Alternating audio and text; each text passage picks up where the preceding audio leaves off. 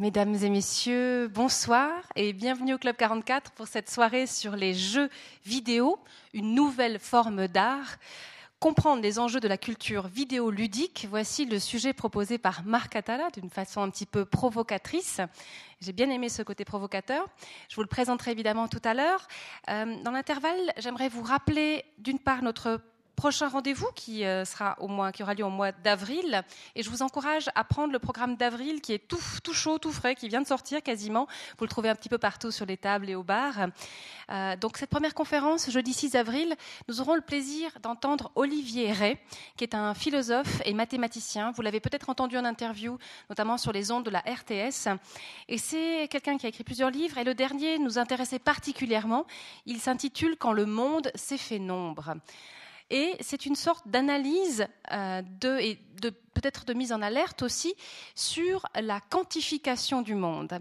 Euh, Olivier Ray attire notre attention sur le fait que de plus en plus, on étudie, on analyse la réalité à travers le quantitatif et que le monde des statistiques a pris une importance particulièrement euh, significative. Et bref, il avait envie de questionner ce phénomène, de se dire dans le fond, pourquoi est-ce que quand, il y a beaucoup, c'est bien, ou c'est important, ou ça vaut la peine de faire les choses.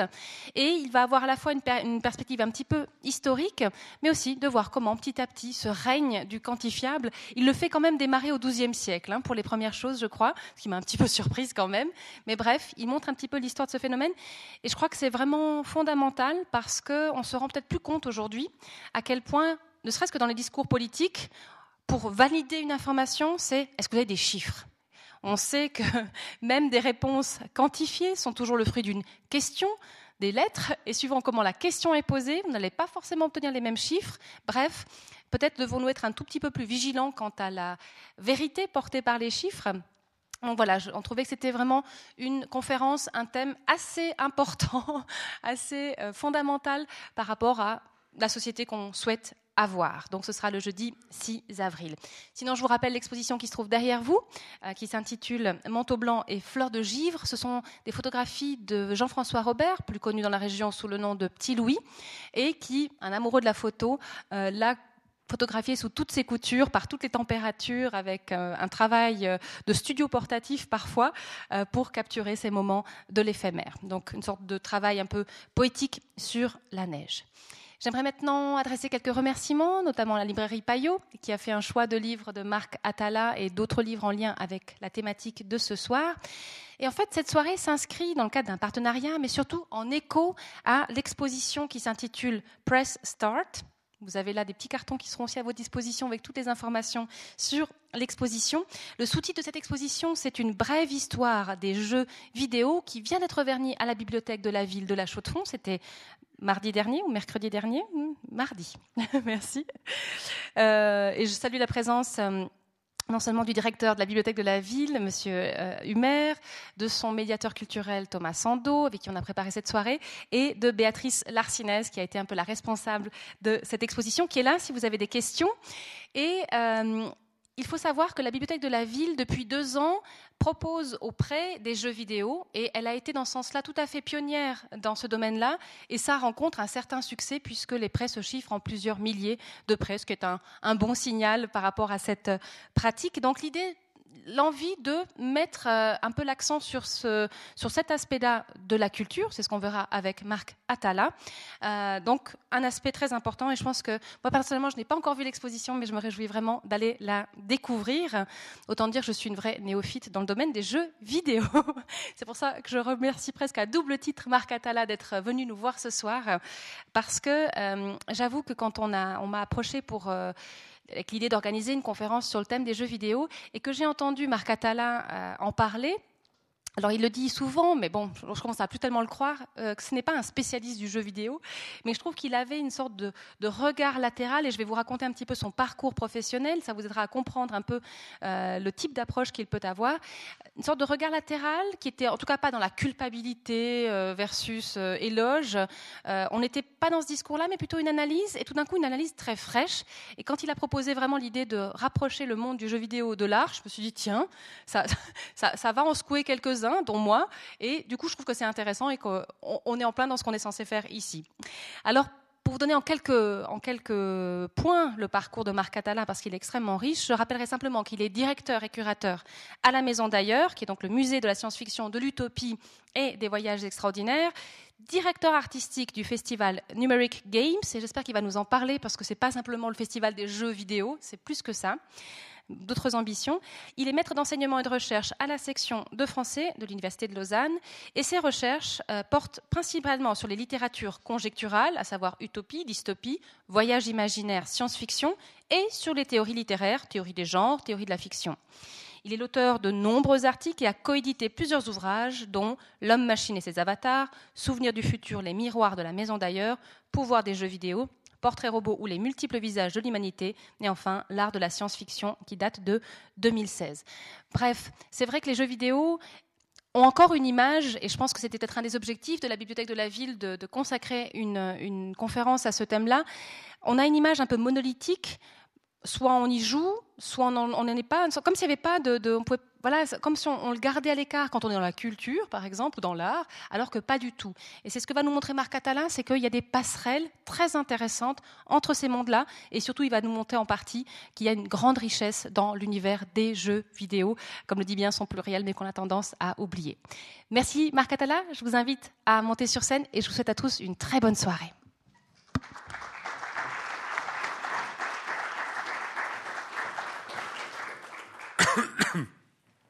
Voilà, bonsoir à tous. Donc, en effet, je ne suis pas un spécialiste des jeux vidéo.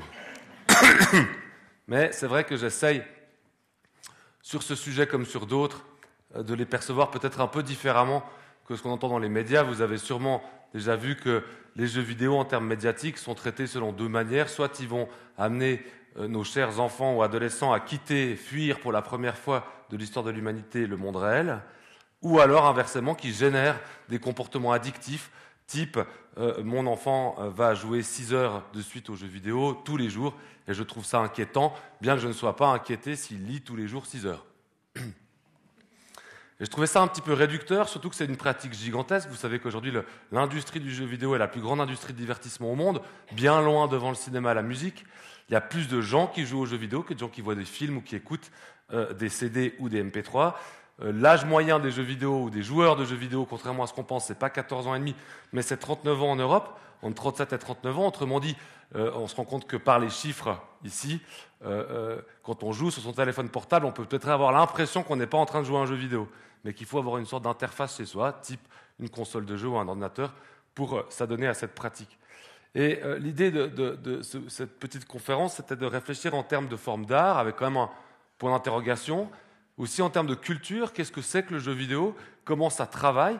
Et pour ce faire, euh, euh, je suis parti d'un point qui est peut-être un peu basique, mais c'est que le jeu vidéo, au départ, c'est un jeu. Et mon truc ne marche pas, vous avez remarqué? Voilà, il ne marche pas. Donc c'est un jeu. Et vous savez, on en discutait d'ailleurs tout à l'heure euh, au restaurant, que dès qu'on parle de jeu, on a l'impression que c'est forcément les enfants qui jouent. Hein, les adultes, ils ne jouent pas. C'est fini, malheureusement. Euh, euh, à 18 ans, 20 ans, on doit arrêter le jeu.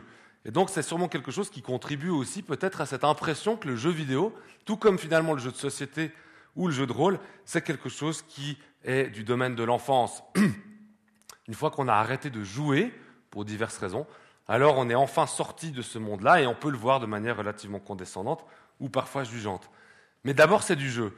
Et pour revenir sur la question du jeu, j'ai essayé de traiter la question du jeu vidéo ce soir par le biais des théories de la fiction, parce que la fiction aussi, c'est un jeu. Vous savez que quand vous lisez un roman, ben vous faites un peu semblant. Vous faites semblant que vous êtes Madame Bovary, même si c'est pas très drôle d'être Madame Bovary. Hein euh, ou vous faites semblant pour un film d'être un super-héros, sinon ça ne marcherait pas. Euh, euh, si vous ne vous identifiez pas à un type en collant et une cape, par exemple, eh ben vous n'allez pas trop aimer ce genre de film-là. mais on va faire semblant.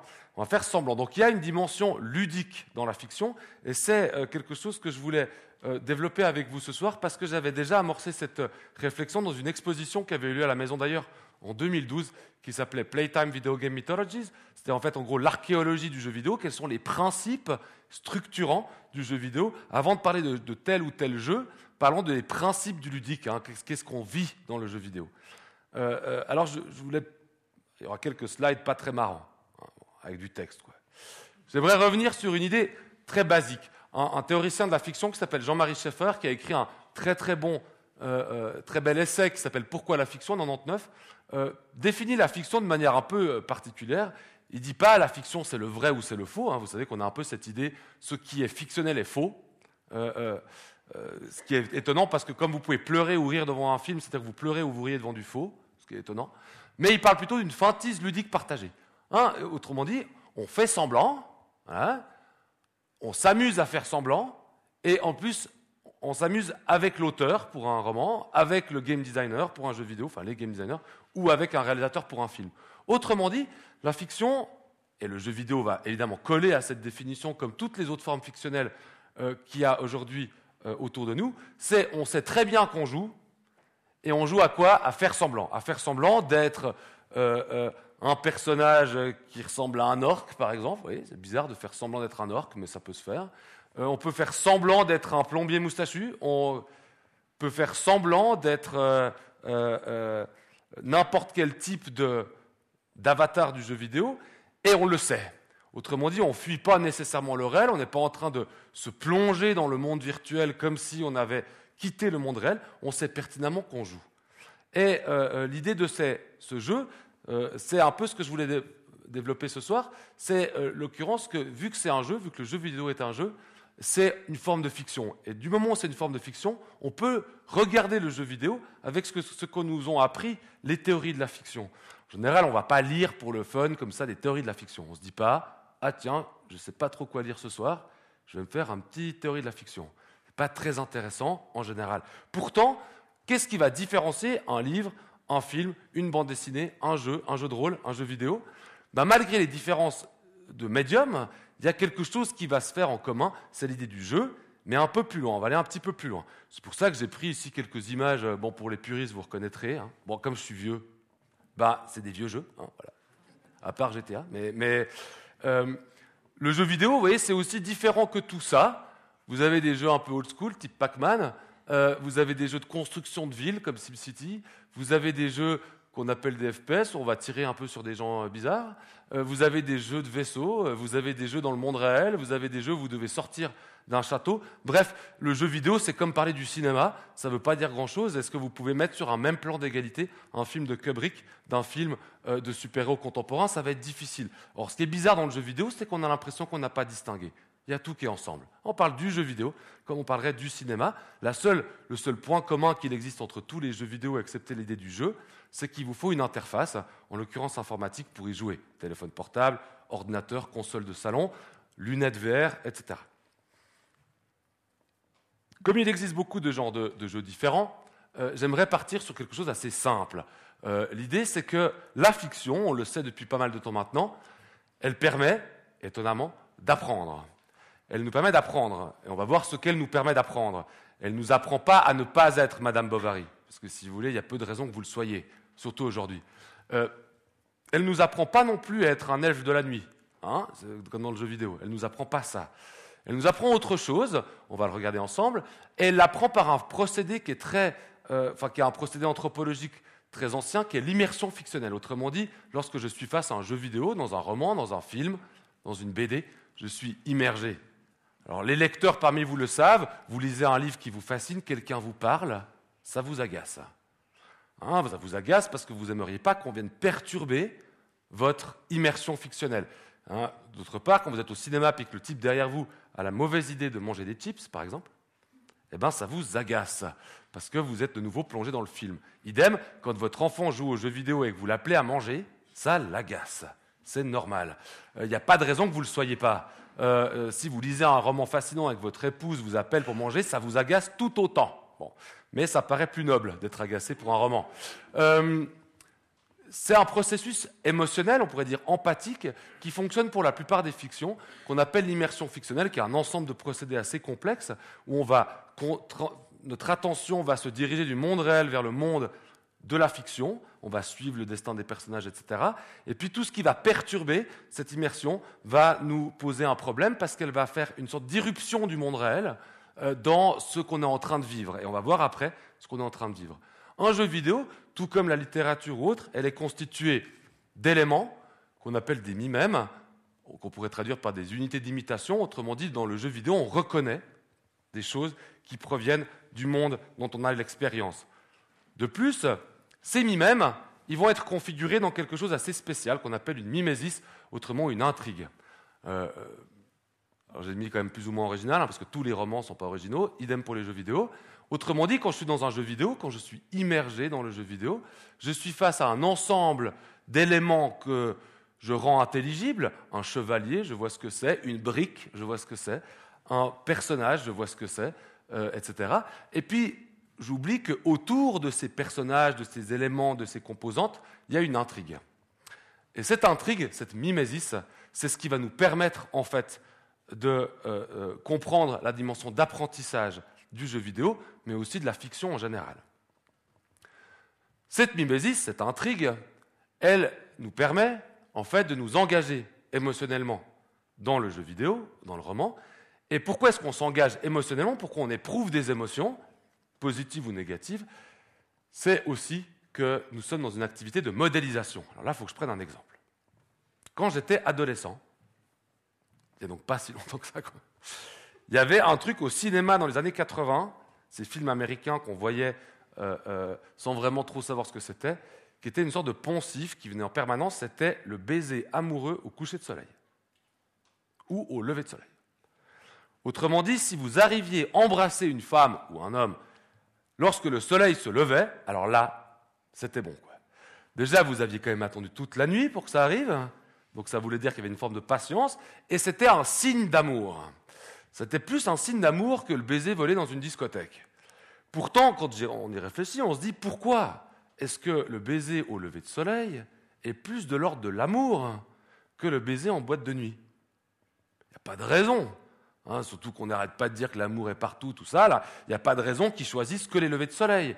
Et, ce qui est donc assez marrant, c'est que dans le même temps, au cinéma, alors depuis le 19e siècle avec le romantisme, mais en particulier dans le cinéma américain grand public des années 80, on a ces, ces levées de soleil, les personnages s'embrassent, ah voilà, c'est l'amour. Ça, c'est l'activité de modélisation. La fiction, en fait, elle nous propose en permanence, il n'y a pas que la fiction qui le fait, les parents le font, les amis le font, les discussions qu'on a le font, elle nous propose en permanence de modéliser le monde. Parce que l'énorme problème qu'on a avec le monde, c'est qu'il n'a pas de sens a priori. Vous ne savez pas ce que c'est que l'amour, en fait. On peut vous dire que c'est des phéromones, comme il y a 15 ans, on peut vous dire que c'est des neurotransmetteurs, on peut vous dire on ne sait pas, on peut vous dire que c'est Dieu, on peut dire n'importe quoi, vous ne savez quand même pas ce que c'est. Ce n'est pas une expérience émotionnelle. On ne peut pas la reconnaître, on ne sait pas comment ça se passe, ce truc. Alors il nous faut des modèles. Et la fiction génère une quantité astronomique de modèles. Euh, c'est d'ailleurs peut-être pas pour rien que l'humain, quelle que soit sa civilisation, a toujours généré des fictions. Euh, qui ne sont pas toutes du même ordre par ailleurs, mais a toujours généré des fictions. Il faut bien trouver des modèles pour comprendre le monde, et en particulier le monde humain.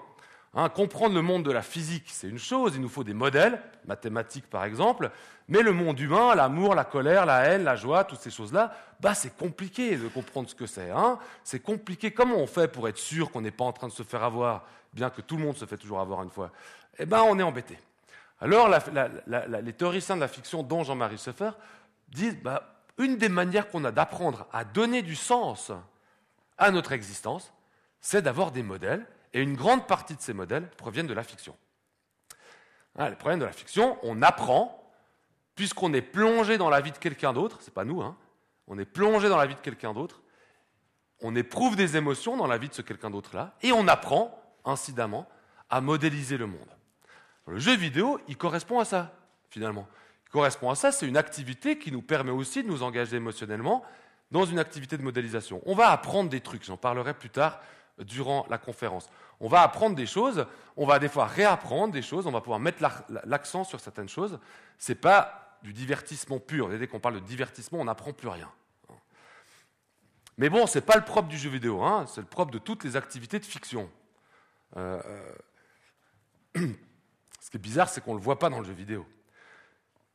Autrement dit, si le jeu vidéo est un mode spécifique de l'apprendre, hein, c'est qu'il va nous offrir des modèles, et ces modèles-là, à mon sens, pour une certaine catégorie de jeux vidéo, sont très différents de ceux qu'on peut acquérir en littérature, au cinéma, en musique. Pas pour dire que c'est mieux ou moins bien, ce sont des modèles différents. Je prends un exemple voilà, étonnant. Vous savez qu'aujourd'hui, sur le marché de l'emploi, on demande aux employés, dans certains types euh, d'entreprises, euh, euh, de gérer plein de paramètres différents.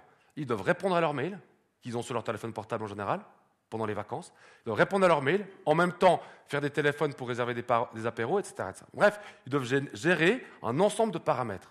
Bah, ceux qui ont déjà joué à des MMO, donc style World of Warcraft, c'est pas étonnant, ou c'est plutôt étonnant, de voir qu'on doit gérer plein de paramètres. C'est juste qu'on va lancer des sorts, en même temps on va devoir parler des types qui sont au fin fond du monde pour savoir ce qu'ils sont en train de faire à l'écran parce qu'on ne comprend pas, etc. On a un vocabulaire spécifique euh, euh, euh, pour pouvoir se comprendre dans le monde du jeu vidéo. Mais comme par hasard, on a un monde où on demande aux gens de gérer une, une quantité astronomique d'interfaces, ordinateur portable, téléphone portable, et maintenant avec les smartphones, multiplicité d'applications sur le téléphone portable, ils doivent gérer tout ça facilement. Et puis sur les jeux vidéo, en particulier massivement multijoueurs, on a des interfaces, on peut avoir des interfaces très complexes où on gère pas mal de paramètres. Il y a un lien, il y a un lien là-dedans qui rappelle le lien qu'on a au jeu de loi avec le jeu de loi du 19e siècle, linéaire, hein, où le but c'est que loi elle soit capable de pas se faire avoir, qui fait évidemment bien penser à l'économie du travail à ce moment-là, on reprend le poste de ses parents, son père en l'occurrence pour les garçons, et puis il faut faire éviter les, faut éviter de tomber dans le trou, et puis il faut éviter de se faire euh, tuer par la voiture, mais il n'y a pas de voiture au 19e siècle, vous voyez ce que je veux dire. Euh, il y a dans le modèle du jeu, au sens du principe du jeu, il y a quelque chose qui semble être assez proche du monde réel. On n'est pas aux antipodes. Hein, on n'est pas aux antipodes. Et dans le jeu vidéo, on apprend aussi il y a pas mal de, recherches qui ont été menées il y a quelques années à l'Université de Genève qui montrent comment on apprend certaines compétences qui vont être comme par hasard utilisées ou exploitées par le monde professionnel, ou plutôt qui sont nécessaires pour qu'on puisse avoir une position intéressante dans le monde professionnel. Mais évidemment, ça c'est une partie, euh, une des parties de l'apprentissage. Il y en a plein d'autres. Je prends un jeu que, les gamers connaissent sûrement, qui s'appelle Journey, qui est sorti il y a quelques années maintenant. Ce qui est compliqué avec les conférences sur le jeu vidéo, c'est comme avec le cinéma, c'est que normalement on est censé y jouer, quoi. Hein. on n'est pas censé voir des images. Mais bon. Mais je vais quand même vous expliquer le jeu. Ce jeu fait partie d'un type de jeu qu'on appelle des slow games, autrement dit qui n'ont pas de scénario, réellement. En gros, dans ce jeu, vous incarnez ce type-là. Hein. et puis euh, ce type-là, euh, bah, il doit aller vers une montagne. c'est un peu l'objectif. Quoi. Puis c'est le seul. Pourquoi? Parce que dans ce monde, il n'y a rien. Il n'y a pas d'autres joueurs, il n'y a pas d'espèces de type barbus qui viennent vous tuer ou des choses comme ça. Il n'y a rien. Voilà. On se balade dans un monde un peu onirique. Il y a, plusieurs niveaux différents, mais, mais qui ont des, atmosphères particulières. Et puis en plus, on peut, voilà, on se balade avec ce truc-là qui vole, c'est assez joli. Et, on peut émettre des sons, qui sont des sons euh, euh, symboliques. Mais comme il n'y a personne, on est embêté, parce que de toute façon, on parle avec qui? On parle avec personne. Alors ils ont quand That Game Company a sorti ce jeu, ils ont imaginé de faire un jeu en réseau. Autrement dit, vous avez plusieurs joueurs qui se connectent sur le même réseau. Chacun, sur la PlayStation, euh, je pense c'était deux à l'époque, ou trois. trois. Et puis, vous pouvez, dans ces énormes mondes, rencontrer un joueur. Vous êtes content parce que ça fait deux heures, vous êtes tout seul dans votre coin là, à vous balader. Et puis, d'un coup, vous voyez un avatar comme vous. Ah, c'est cool.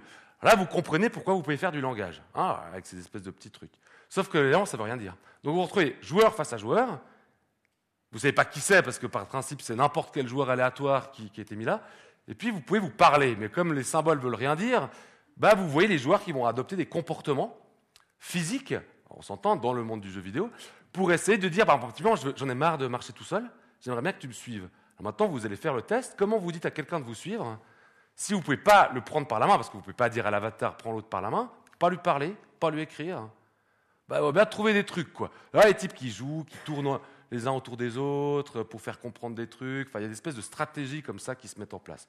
Autrement dit, un des objectifs de That Game Company, qui est quand même un studio de développement assez particulier, c'est de proposer un jeu qui parle de la nature kinesthésique du langage. Autrement dit, le langage est d'abord quelque chose qui est en lien avec le corps. D'ailleurs, on le voit bien quand je parle, mais je pense que vous le voyez aussi quand vous vous exprimez. Hein, le corps, il vit.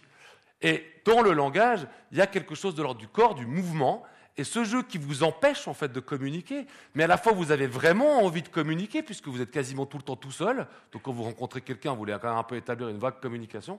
Ben, la seule manière d'établir une communication, c'est le corps. Euh, et on oublie évidemment ça. Dès qu'on a fait l'acquisition du langage, vous vous rappelez quand vous avez eu, ou pour ceux qui auront bientôt des nouveaux-nés, il n'y a que ça. Il n'y a quasiment que le langage physique. Ah, ça, on ne comprend pas pourquoi ils font tout ça, et, c'est perturbant. Alors on leur parle, puis on dit bah, vivement qu'ils parlent, que je puisse communiquer avec. Comme si pendant deux ans ou une année et demie, on n'avait pas communiqué avec. Alors cette espèce de nature kinesthésique du langage, on l'oublie avec le temps évidemment, même si elle est toujours là. Et ce jeu vidéo, nous empêchant de parler, de communiquer ou d'écrire simplement sur un clavier, va nous obliger à trouver des subtilités pour bouger. Autrement dit, c'est ce que je mets ça de manière un peu compliquée, cette espèce d'articulation qu'on a habituellement entre le signe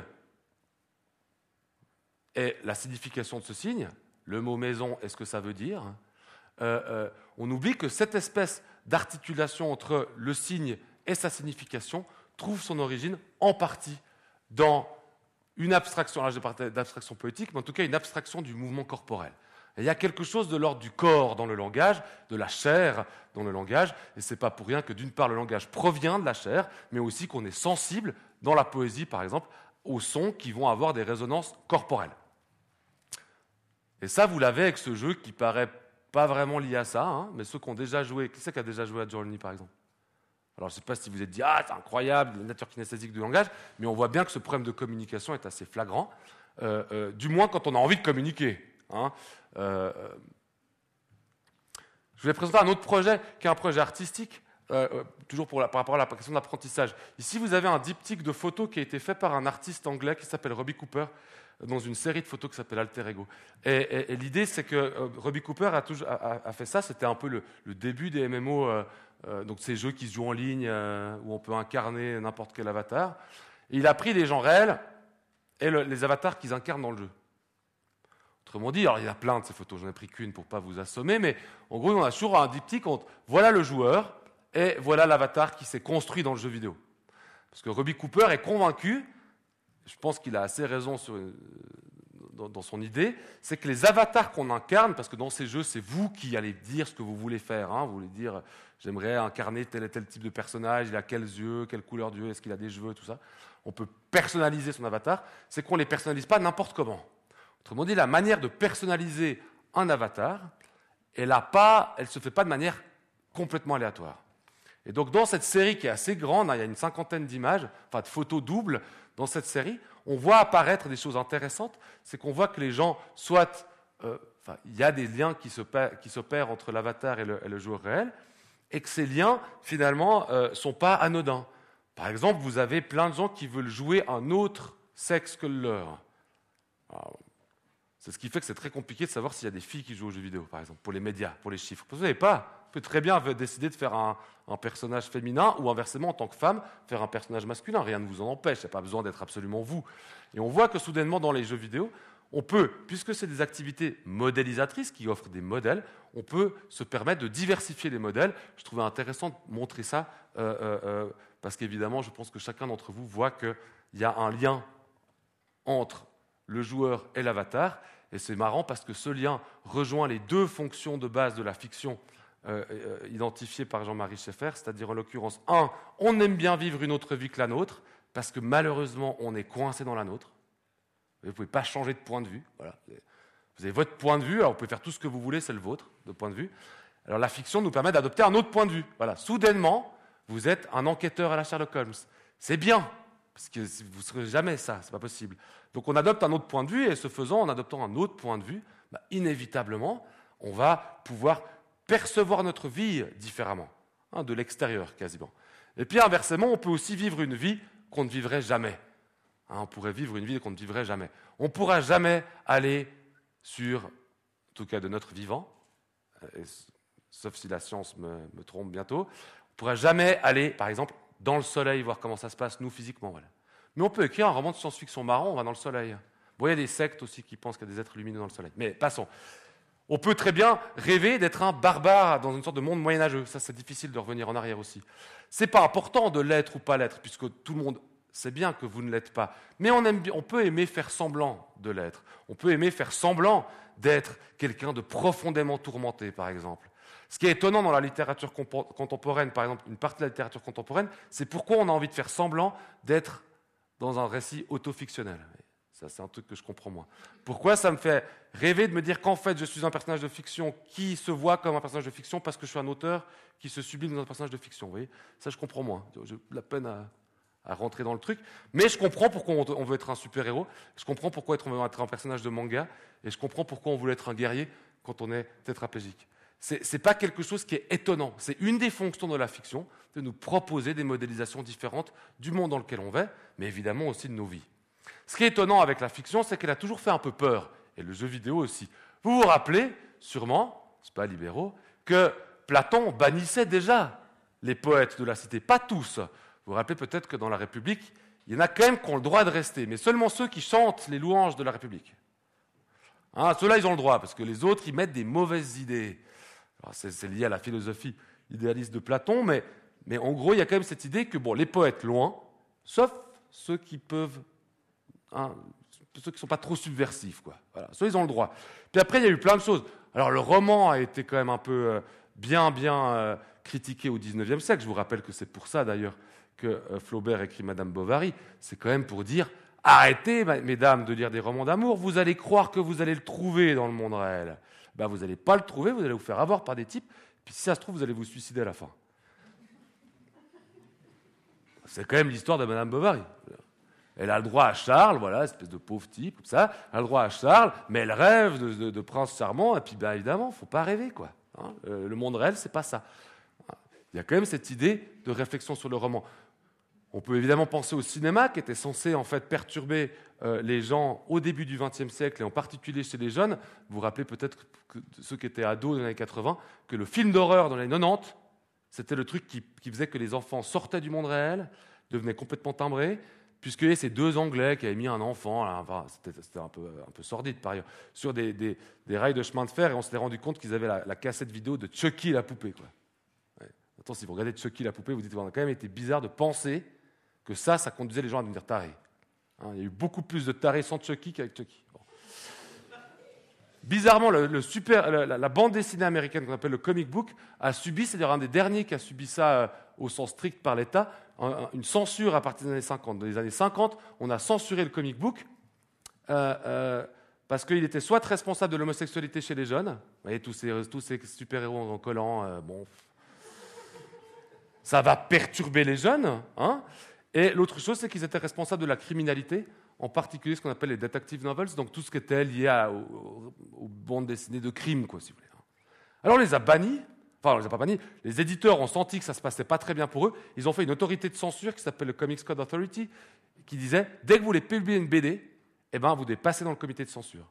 Et ce comité de censure, il avait cinq règles, qui étaient pas de sexualité, évidemment, pas de violence, pas de critique de l'État, le bien doit toujours gagner contre le mal, et pas de drogue. En gros, tout ce qui rend une histoire sympa, il n'y a pas. C'est un miracle qu'ils aient survécu. Hein.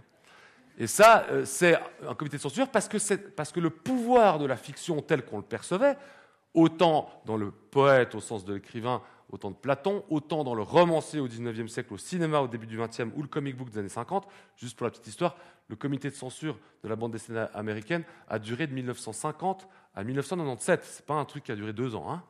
Pendant 40 ans, près de 50 ans, on a censuré les comic books et le Comics Code est tombé avec le premier mariage homosexuel de super-héros en 97. Et aujourd'hui, comme par hasard, c'est aussi les derniers autodafés euh, dans le monde occidental ont brûlé les comic books dans les cours d'école américaines. Euh, aujourd'hui, c'est le jeu vidéo. Alors, en même temps, le jeu vidéo, vous voyez, ce problème, c'est que Mario ou bien Pong, avec ce qui se passe aujourd'hui, il y a quand même quelques, quelques petites différences quelques petites différences.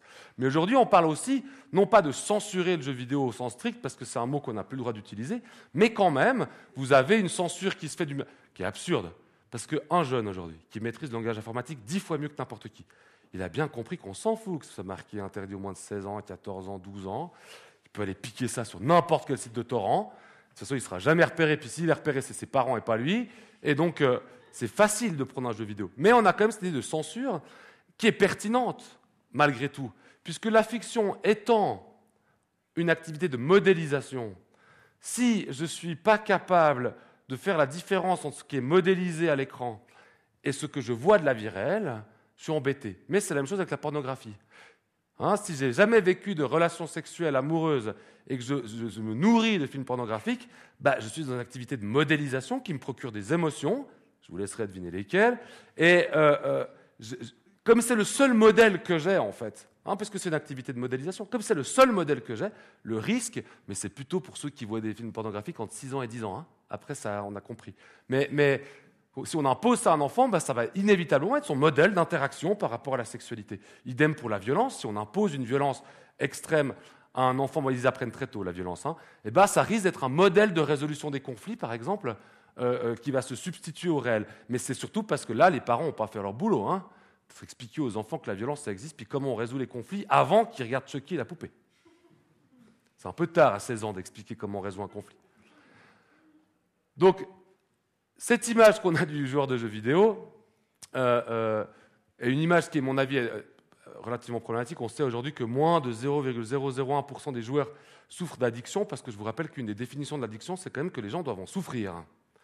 Hein, si vous buvez tous les jours votre verre de rouge, vous ne serez pas en addiction, mais si un jour on vous prive de votre verre de rouge, puis que vous souffrez, ça devient de l'addiction, même si c'est qu'un verre de rouge. Le jeu vidéo, si on vous coupe du jeu vidéo, puis que vous commencez à avoir des palpitations cardiaques et puis que vous vous sentez mal, c'est de l'addiction, mais si vous pouvez vous abstenir du jeu vidéo parce que vous partez une, semaine en vacances avec vos parents, ben, ce n'est pas de l'addiction. Hein. Ce n'est pas, le nombre d'heures qui fait l'addiction, c'est la souffrance. Le code euh, psychiatrique est très clair pour ça. S'il n'y a pas de souffrance, il n'y a pas d'addiction. Donc moi, voilà, revenons un petit peu, je vais faire un petit euh, résumé. Donc l'activité fictionnelle et le jeu vidéo proposent des modèles, plus ou moins originaux.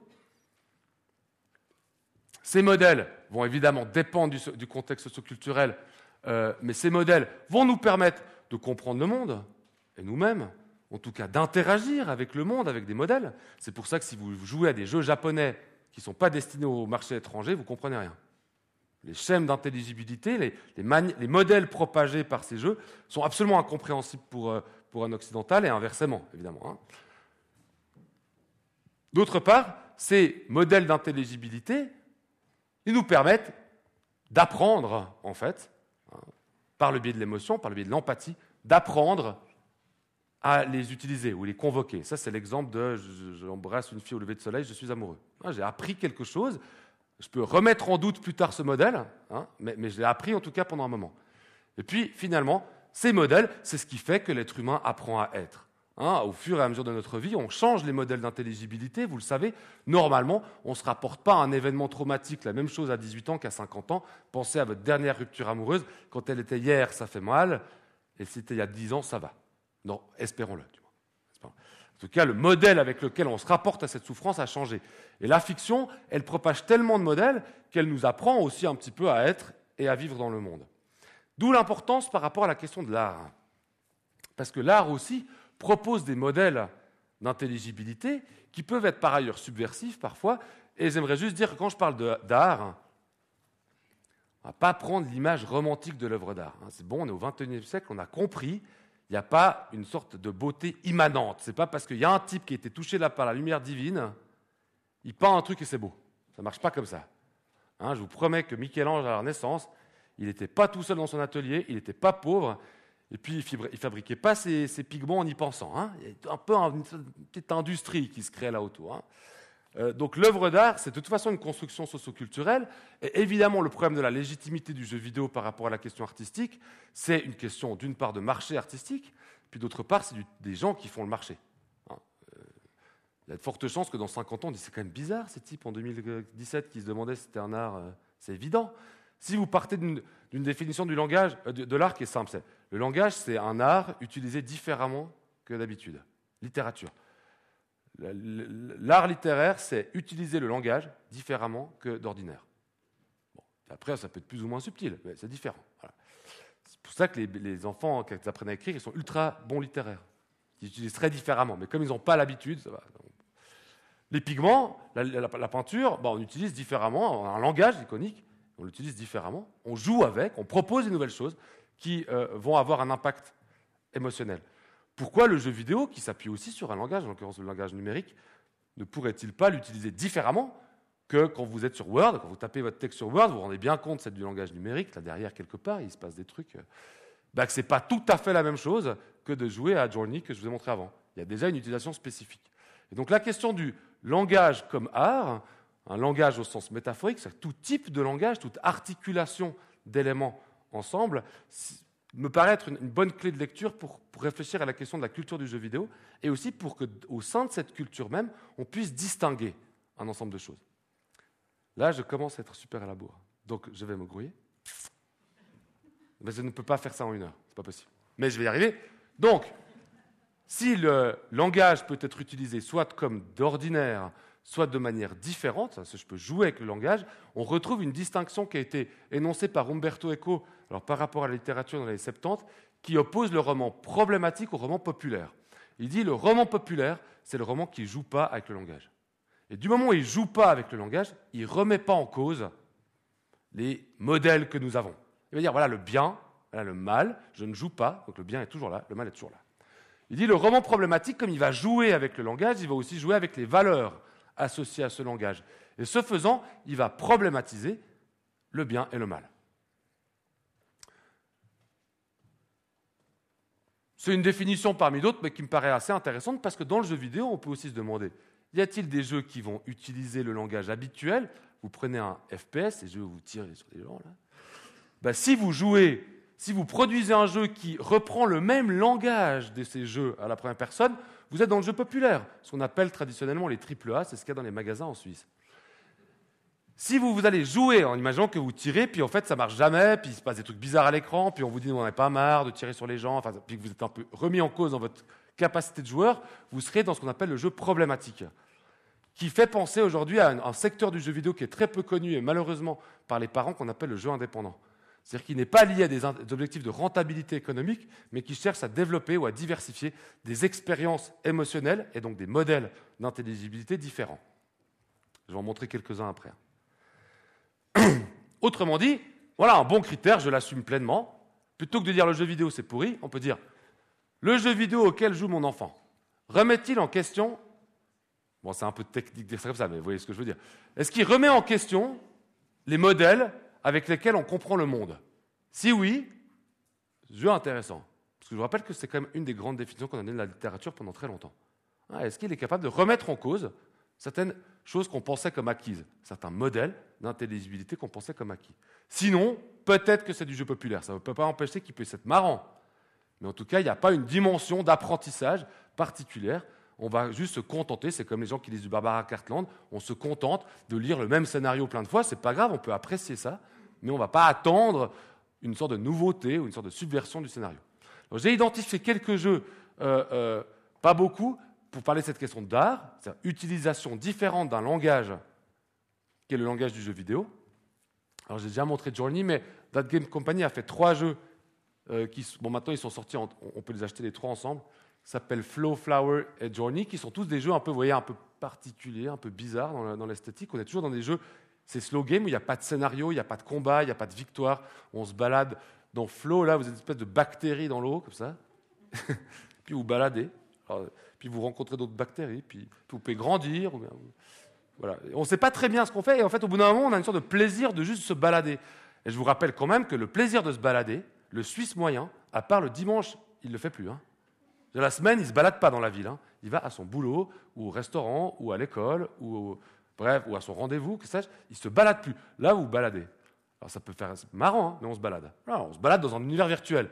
Maintenant, imaginez, vous êtes à la chaux de fond, vous allez vous balader. Il faut sortir de la chaux de fond. Il faut prendre une voiture ou aller à pied. ça va raccourcir la journée. Puis on est compte, la possibilité de vous balader, elle n'est pas si grande que ça. C'est pas étonnant qu'on a tous ces jeux où on se balade dans un monde où on ne se balade plus. Est-ce qu'on fuit vraiment le réel? Un autre jeu qui est, un jeu assez, maintenant qui est devenu une sorte de mythe, qui s'appelle Stanley Parable. L'image est assez flagrante. Vous voyez, vous avez un ordinateur dans lequel vous avez un ordinateur, typique d'une mise en abîme. C'est un jeu assez intéressant parce qu'il vient court-circuiter les habitudes que le joueur peut avoir. L'habitude de base du joueur, c'est l'avatar m'obéit. Si je vais à gauche, il va à gauche. Si je vais à droite, il va à droite. Dans Stanley Parable, des fois, au bout d'un moment, l'avatar se rebelle contre vous. Il ne veut plus faire ce que vous voulez.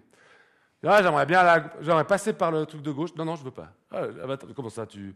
Et on se rend compte qu'on parle à un avatar quand même. Hein. C'est un type qui n'est pas un humain. Et il se rebelle contre nous. Et, le jeu Stanley Parable a été fait au départ pour réfléchir à quelque chose auquel le joueur ne réfléchit jamais, mais qui a un bon modèle d'intelligibilité, c'est que nos interfaces, on pense qu'on les contrôle. Et en fait, bah, c'est logique, parce qu'on va écrire un SMS, on écrit des trucs dessus, tout ça. En dire, les interfaces, on les contrôle. Et, Et Stanley Parable était dit, bah, vous croyez vraiment que vous les contrôlez? Alors, Déjà, un, je vais vous montrer que ce n'est pas le cas. Alors, les, game designers se sont bien amusés. Mais d'autre part, je peux aussi amener une autre réflexion. C'est sur le fait de la liberté du joueur. On croit toujours que le, joueur est plus libre dans un jeu vidéo parce qu'il peut choisir ses mouvements. C'est vrai qu'un film, ben, il se déroule tel qu'il se déroule. Hein. vous ne pouvez pas dire ah non. C'est ce qui amène des fois des déceptions. J'aimerais pas. Pourquoi ça s'est passé comme ça Cette fin, elle est terrifiante, etc. Euh, euh, le jeu vidéo laisse l'impression qu'on est plus libre. Euh, il s'avère que ce n'est pas du tout vrai. Hein. Alors, Stanley Parable va mettre en abîme, comme ici, hein, il va mettre en abîme, il va mettre en représentation, il va dire Vous pensez être libre Eh bien, je vais vous montrer que vous ne l'êtes pas. Parce que jusqu'à maintenant, vous l'avez été. Ben, moi, maintenant, Avatar, je vais me rebeller contre vous. Et je commence à dire Non, je ne suis pas d'accord. Voilà un jeu typiquement un jeu indépendant. Vous voyez qu'on n'est pas dans des espèces de gros euh, euh, blockbuster jeux vidéo. Voilà deux types de jeux vidéo, ou deux titres parmi beaucoup d'autres, qui montrent que dans le jeu vidéo indépendant, euh, euh, on trouve des nouveaux modèles d'intelligibilité, des nouvelles manières de jouer. Ah ben voilà, dans le jeu, on pense être libre. Bah, Est-ce qu'on l'est autant? Est-ce que nos interfaces, on est si libre que ça? Techniquement, oui, hein, mais bon, en même temps, euh, votre GPS qui vous suit, tout ça, là, c'est un peu flippant quand même. D'autre part, on se balade plus dans le monde. On n'a plus le temps de se balader. On n'a jamais le temps de se balader. Ben là, on se balade. Voilà. Puis c'est agréable de se balader. Et en plus, on se balade sans but. On ne se balade pas pour aller absolument monter au chalet parce que bientôt, on se balade. Hein. On se balade sans but. Une sorte de, truc comme ça, étonnant. Euh, euh, essayez de vous balader sans but aujourd'hui. Oui, c'est compliqué. Mais là, c'est possible. Et pendant des heures, mais bon. Voilà un autre jeu que je trouve intéressant. Qui, comme, je, vais, rentrer dans une autre dynamique qui s'appelle bah, c'est la manière dont les artistes aujourd'hui s'inspire du jeu vidéo. Ce n'est pas tout à fait la même chose. Avant, on était dans du jeu vidéo. Hein. Vous pouvez acheter Stanley Parable, ça doit coûter, je sais pas, 5 francs. Euh, euh, ici, on a des artistes. Ici, vous avez en fait des artistes zurichois, ça s'appelle Procédural, qui ont inventé en 2011 un, logiciel euh, qui vous permet de générer des villes. Hein. Et, ce qui est intéressant avec ça, c'est que ce, ce projet, c'est la chose suivante. Vous avez en fait une espèce de truc pour vos empreintes digitales. Vous mettez votre doigt, ça analyse vos empreintes digitales et ça construit une ville. Pourquoi? Parce que vos empreintes digitales, bah, il y a des espèces de trucs dessus. Avec ça, on peut, on peut projeter ça sur un plan 2D, deux dimensions. On crée en fait des points entre ces différentes, euh, enfin entre votre, euh, dans, vos, dans, vos, empreintes digitales. Puis après, bon, bah dit, bah voilà, comme il y a des espèces de trucs qui tournent, il y a des machins, on peut faire, il y a des routes, il y a des routes, c'est-à-dire là où c'est creux, il y a des routes, puis là où c'est ouvert, il y a des bâtiments. Alors on génère une ville sur la base de vos empreintes digitales. Et après, on peut se balader dans la ville. Ah, on peut se balader dans cette ville. L'expérience est intéressante parce que la plupart des gens trouvent ça fascinant. Ah, c'est incroyable cette ville qui se construit euh, sur la base de mes empreintes digitales. Après, on dit ouais, mais ok, on se balade dans la ville. Mais on oublie que les empreintes digitales, c'est quand même ce qui légalement nous identifie. Ah, votre identité légale, elle est basée, alors ça, va changer avec l'ADN, hein, mais c'est basé sur vos euh, empreintes digitales. Sauf que quand je me balade dans ma, ville, parce qu'il n'y a que moi qui peux avoir cette ville-là, puisqu'elle s'est basée sur mes empreintes digitales qui sont uniques, ben, je n'ai pas l'impression que c'est la mienne. Et le but de Procédural, c'était de rigoler un peu, enfin les types sont assez drôles, c'était de rigoler un peu en disant on va montrer ce que c'est que l'identité légale aux gens. On va leur montrer ce que c'est. Ah, se balader, voilà, je me balade dans moi, en fait. Voilà, c'est mon identité légale. Et évidemment, ça n'a aucun sens, mais il y avait cette idée très ironique de dire on n'a jamais réfléchi à quel point c'est absurde de dire ah, mettez votre doigt là, comme ça. Alors évidemment, on le comprend depuis le 19e siècle avec les travaux euh, qui ont été faits sur ces questions-là. Mais euh, évidemment, euh, là, ils ont joué avec ça pour dire bah, voilà ce que c'est que votre identité. Il y a un, autre jeu, mais comme je n'ai pas le temps, je ne pourrais pas trop en parler. Je vais parler de ce jeu-là. On ne voit pas très bien parce que c'est un jeu qui est sur iPad, mais c'est un jeu qui s'appelle Passage. Et dans ce jeu, vous avez toujours une bande comme ça. Puis vous, vous êtes le type là. Puis vous jouez à ce jeu, ça, qui est un peu ultra pixelisé, etc. Et un jeu de 2007, ça fait exprès, par un game designer un peu fou qui s'appelle Jason Rohrer. Et en fait, vous êtes un personnage comme ça qui avance, puis vous pouvez avancer que horizontalement ou quand vous descendez, le, monde se construit, si vous voulez. C'est, c'est par bande, en fait. Donc on arrive à une nouvelle bande, puis une nouvelle bande. Il y a une nouvelle version qui a été faite où il y a le monde entier, mais pas grave. on joue à ça, on se dit, bon, bah, qu'est-ce qui va se passer? Alors, je vais aller là-bas parce qu'il se passe peut-être quelque chose. Après, je rencontre un. J'ai des coffres, alors je rencontre un coffre, puis je gagne des points. On dit, ah bon, bah, alors peut-être qu'il faut que j'ai le plus de points possible. Puis après, je rencontre un. Euh, je peux choisir au début mon, sexe. Après, je rencontre mon conjoint, alors je peux me marier. Alors, je dis, ah bah voilà, c'est un peu comme si. Hein, on est en train de faire un truc. Il. Puis quand vous mariez, vous avez des points. Et puis après 5 minutes, vous mourrez. Point, vous mourrez. Quoi que vous fassiez, vous mourrez après 5 minutes. Le jeu dure 5 minutes. Et, euh, et vous voyez bien que votre personnage il vieillit un peu, mais comme c'est ultra pixelisé, ça se voit pas trop. Et en fait, l'idée de passage, se dit bon voilà, je suis mort. On comprend pas trop pourquoi la première fois qu'on joue, je suis mort. Et on pense qu'il y a des high scores. Vous voyez ces trucs où on dit ah bah vous avez tant de points. Ah, la prochaine fois je ferai mieux, je me marierai pas. Enfin, et euh, par exemple. Euh, et en fait, non, on a zéro point. Le jeu s'arrête, on recommence au départ sans rien, on ne comprend pas. Et au bout d'un moment, on comprend que ce jeu n'est pas vraiment un jeu, c'est une sorte de métaphore de la vie. Hein, la vie qui est, on pense qu'on cumule des points, on se marie, on vit des trucs, on peut aller où on veut. Le monde est ultra grand. Je me balade où j'ai envie, par où j'ai envie. Alors, il y a des endroits où je suis tout seul, des endroits où je suis ma mari, des endroits où j'ai des enfants. J'ai beaucoup de points, pas de points, dans des espaces verts, dans des espaces bruns. Enfin bref, je peux faire tout ce que j'ai envie, mais après cinq minutes, je meurs. Quoi qu'il arrive. Il y a une tombe. et, euh, Évidemment, ce n'est pas un jeu, ce n'est pas très intéressant comme jeu, mais par le biais du jeu, je vais jouer. Et ça, c'est assez rare, même en littérature, vous n'arrivez pas à faire ça. Je vais jouer effectivement pendant un temps assez court, 5 minutes, je vais jouer, je vais voir avancer un personnage qui va mourir. Et au bout d'un moment, je me rends compte que c'est moi, en fait. Et que le temps qui m'est imparti, les 5 minutes du jeu, finalement, 70 ans, 60 ans, 80 ans, enfin tout ça, ça ne change pas grand-chose. Et on va jouer donc non pas à jouer un jeu, à remplir des objectifs, mais on va jouer à euh, vivre une vie humaine du début à la fin. C'est un jeu qui est assez marrant je crois qu'il est en libre accès sur le net, si jamais. Voilà un autre projet artistique que je trouve absolument incroyable. Euh, vous vous rappelez peut-être pour les plus, euh, enfin pour les moins jeunes, qu'il y a quelques années encore, il y avait un jeu qui s'appelait Second Life, qui avait pas mal défrayé la chronique parce que c'est là, on a commencé à beaucoup dire ah les gens ils restent dans les mondes persistants, et, ils restent dans Second Life à construire leur monde, etc. C'était un monde dans lequel vous pouviez, c'est un peu comme Facebook, sauf que vous pouviez acheter des parcelles de terrain, puis sur ces parcelles de terrain vous pouviez monter faire des, construire des trucs, quoi. Puis après, chaque fois, vous pouviez vous connecter, puis vous rencontriez des gens qui eux aussi étaient connectés à Second Life. Il y avait cette idée de pouvoir rencontrer des gens dans le monde virtuel. C'est un peu un mix entre les chats, entre les réseaux de rencontres, les réseaux sociaux, et puis Minecraft. Bon, et euh, alors les gens disaient ouais, mais alors les gens ont passé beaucoup plus de temps dans le monde, euh, virtuel que le monde réel, etc. Puis un jour, comme tous les jeux, parce que c'est la raison pour laquelle on ne fera jamais ça, bah, c'est que les gens en ont eu un peu marre de Second Life. Donc on, a commencé un petit peu, les gens ont commencé à couper leur serveur, donc à sortir du jeu.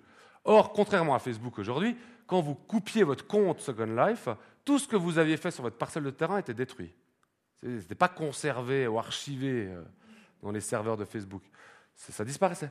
Alors des artistes français sont dit, c'est quand même bête, parce qu'il y a des mecs qui ont fait des trucs incroyables dans Second Life. Alors on va faire un musée c'est ça, temps perdu, on va faire un musée des constructions architecturales des joueurs qui n'existent plus et qu'on ne pourra plus jamais voir, parce qu'elles ont disparu quand ils ont fermé leur compte. Alors évidemment, vous comprenez que le vrai, le vrai travail, c'est d'avoir fait, alors là, ça peut être un peu underground aujourd'hui, euh, c'est qu'ils ont fait un logiciel pirate qui allait capter les codes sources dans Second Life, puis qui retirait les constructions architecturales. Vous n'avez pas le droit de faire ça normalement, hein. vous ne pouvez pas les pirater un logiciel sous copyright.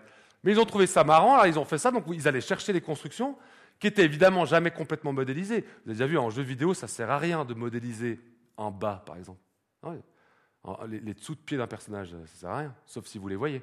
Donc il y a plein de. Si vous avez un bâtiment contre un mur, vous ne modélisez pas ce qu'il y a derrière le mur, ce n'est pas important.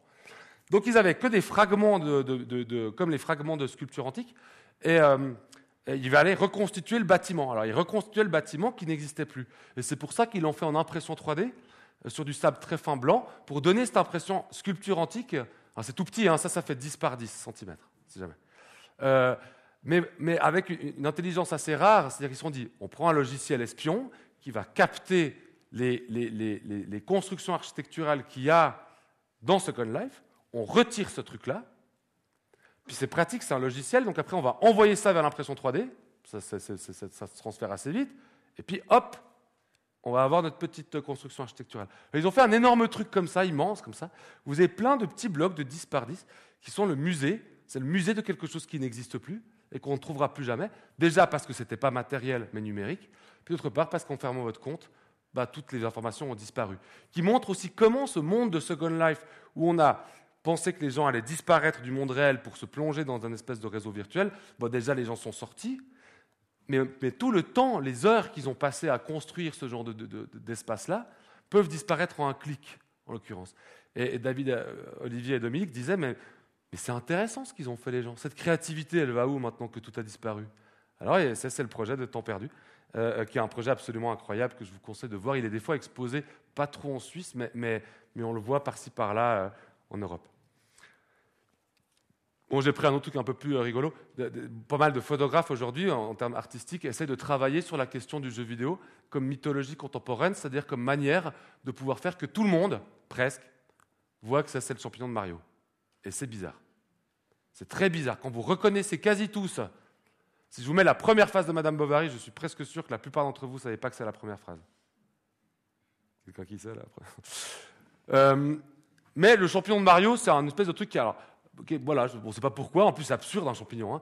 Euh, euh, et, Marc Dacunia Lopez, qui est un, photographe parisien, qui vient d'ailleurs souvent dans la région parce qu'il tourne pas mal de films dans le coin, il s'est dit bah, on va mettre ces mobiliers mythologiques du jeu vidéo dans le monde réel. Et ça devient absurde. Vous voyez, un champignon qu'on construirait dans un, atelier, ça devient absurde. Donc il a fait toute une série de photos comme ça que je trouvais intéressantes.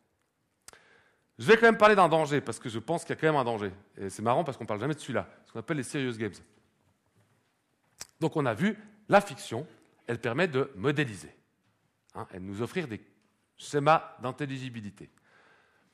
Sauf qu'évidemment, euh, modéliser, c'est bien, mais euh, on peut aussi instrumentaliser le jeu vidéo. Autrement dit, on peut vouloir faire un jeu vidéo auquel on va jouer, dans lequel on va éprouver des émotions, à travers lequel on va apprendre à modéliser le monde, comme on le fait avec la littérature, la BD ou le cinéma, Sauf que je ne vais pas forcément apprendre des choses positives, novatrices, voire même standards, mais on peut aussi avoir quelque chose qui touche à la propagande. On peut faire passer beaucoup de choses dans la fiction. C'est pour ça d'ailleurs que Platon euh, avait raison d'une certaine manière. Hein, la fiction peut très vite être instrumentalisée à des fins de propagande. On l'a vu avec le régime nazi, on le voit avec le storytelling américain aujourd'hui. Ou les fake news. Ces jeux sérieux ne sont pas des jeux qui sont faits par des développeurs de jeux vidéo, mais en général par des entreprises euh, ou des universités. Alors il y a des jeux sérieux bien. Voilà, un jeu que personne ne connaît, qui s'appelle Fold Ici, bon, il y a un truc qui ressemble vaguement à un machin biologique. Hein, déjà, on se dit, ouais, ça, voilà. En gros, vous avez un truc comme ça, vous devez, avec votre souris, bouger les, des éléments de cette espèce de serpent bizarre, et en fait, quand vous arrivez à avoir des bonnes dispositions, vous gagnez des points. C'est un espèce de puzzle. Donc quand vous allez tourner au bon, endroit, pas, vous gagnez des points. Et en fait, vous jouez à ça. Donc c'est un jeu de puzzle. Chaque niveau, vous avez un nouveau truc plus complexe. Ça, c'est déjà un bon qui est arrivé là. Et ce que vous ne savez pas que vous faites, mais que vous apprenez assez vite par ailleurs, c'est que vous êtes en train de trouver la bonne configuration des, protéines dans un espace 3D, qui sont assez multiples. Donc, en fait, vous, allez bouger ce truc, et puis hop, quand vous avez la bonne configuration, vous passez au niveau suivant. Et le, jeu a été lancé par l'Université de Washington en se disant, c'est un jeu en ligne, en se disant, bah, s'il y a plein de gens qui jouent à ce jeu sans réfléchir qu'ils sont en train de résoudre la structure protéinique, eh ben, par hasard, ils peuvent trouver la, bonne réponse, qu'on appelle la sérendipité. Hein. par hasard, ils peuvent trouver la bonne réponse. J'essaye au bol, et paf, je trouve une, configuration qui n'aurait pas été trouvée par des chercheurs. Parce qu'au grand moment de ce jeu, c'était joué par 8 millions de joueurs, aux États-Unis, il n'y a jamais aucun labo qui a 8 millions de personnes dans son labo. Donc on peut, avec un jeu sérieux comme ça, euh, connecté en réseau, on peut commencer à multiplier les esprits qui vont, sans le vouloir, parce qu'ils jouent, pouvoir remplir des tâches euh, euh, intelligentes. Après, ça c'est le côté encore assez cool, c'est pour la science, donc c'est cool, paraît-il.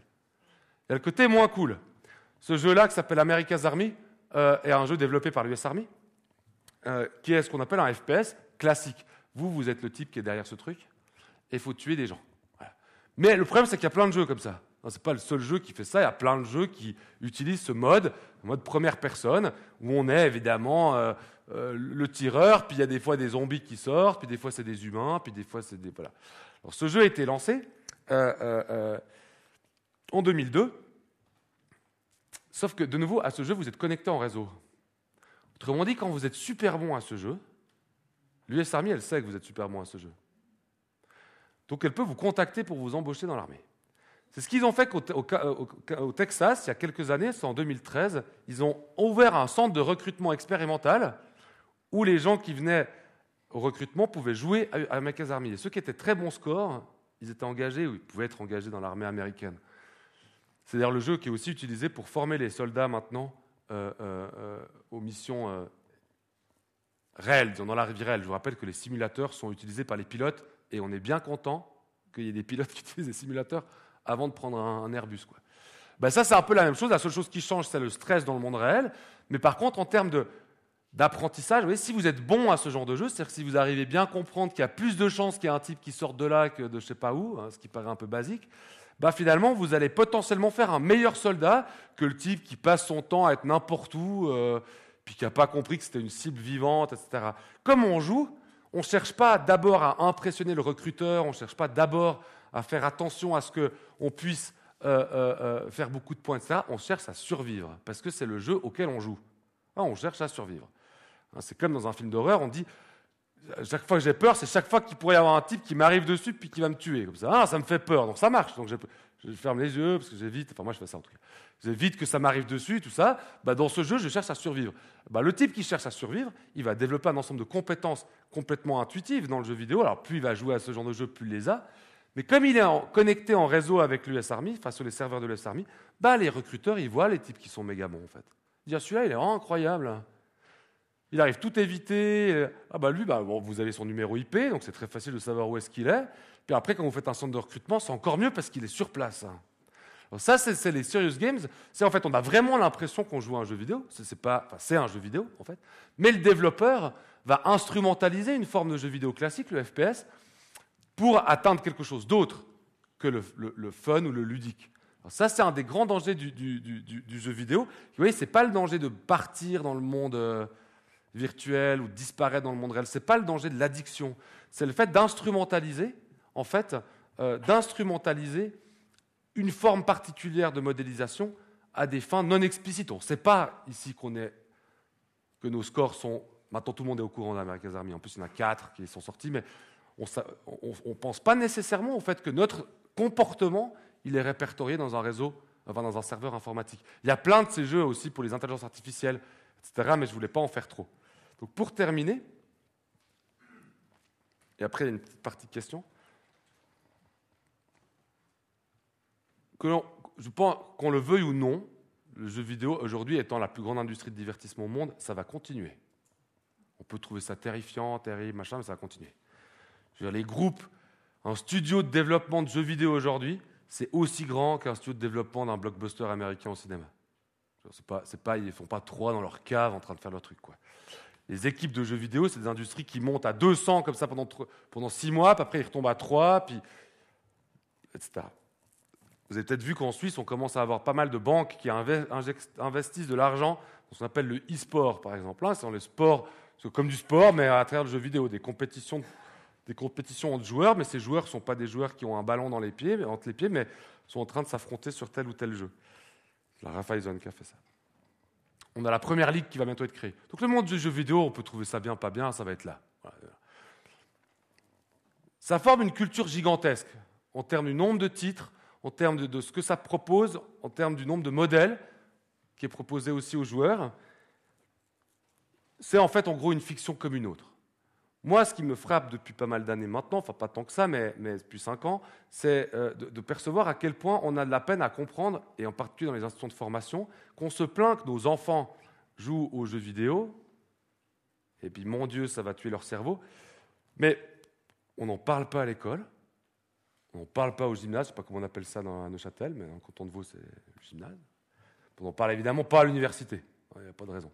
Autrement dit, on, forme personne à ce truc-là, on dit démerdez-vous on forme personne à ce truc-là. Euh, euh, euh, heureusement, les gamers eux-mêmes se forment ou s'auto-forment à ce truc-là, mais ça peut être aussi bien que leurs compétences puissent être exploitées. Vous voyez, on enseigne la littérature et donc on, apprend aussi aux gens à lire. On enseigne vaguement le cinéma, on apprend aux gens à faire attention et à, lire un film.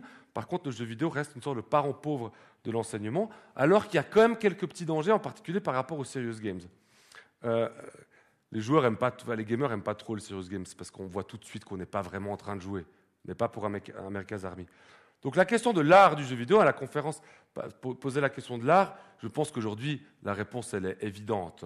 Hein. c'est une forme de fiction gigantesque, a des millions de titres qui sont sortis, ou des centaines de milliers de titres qui sont sortis.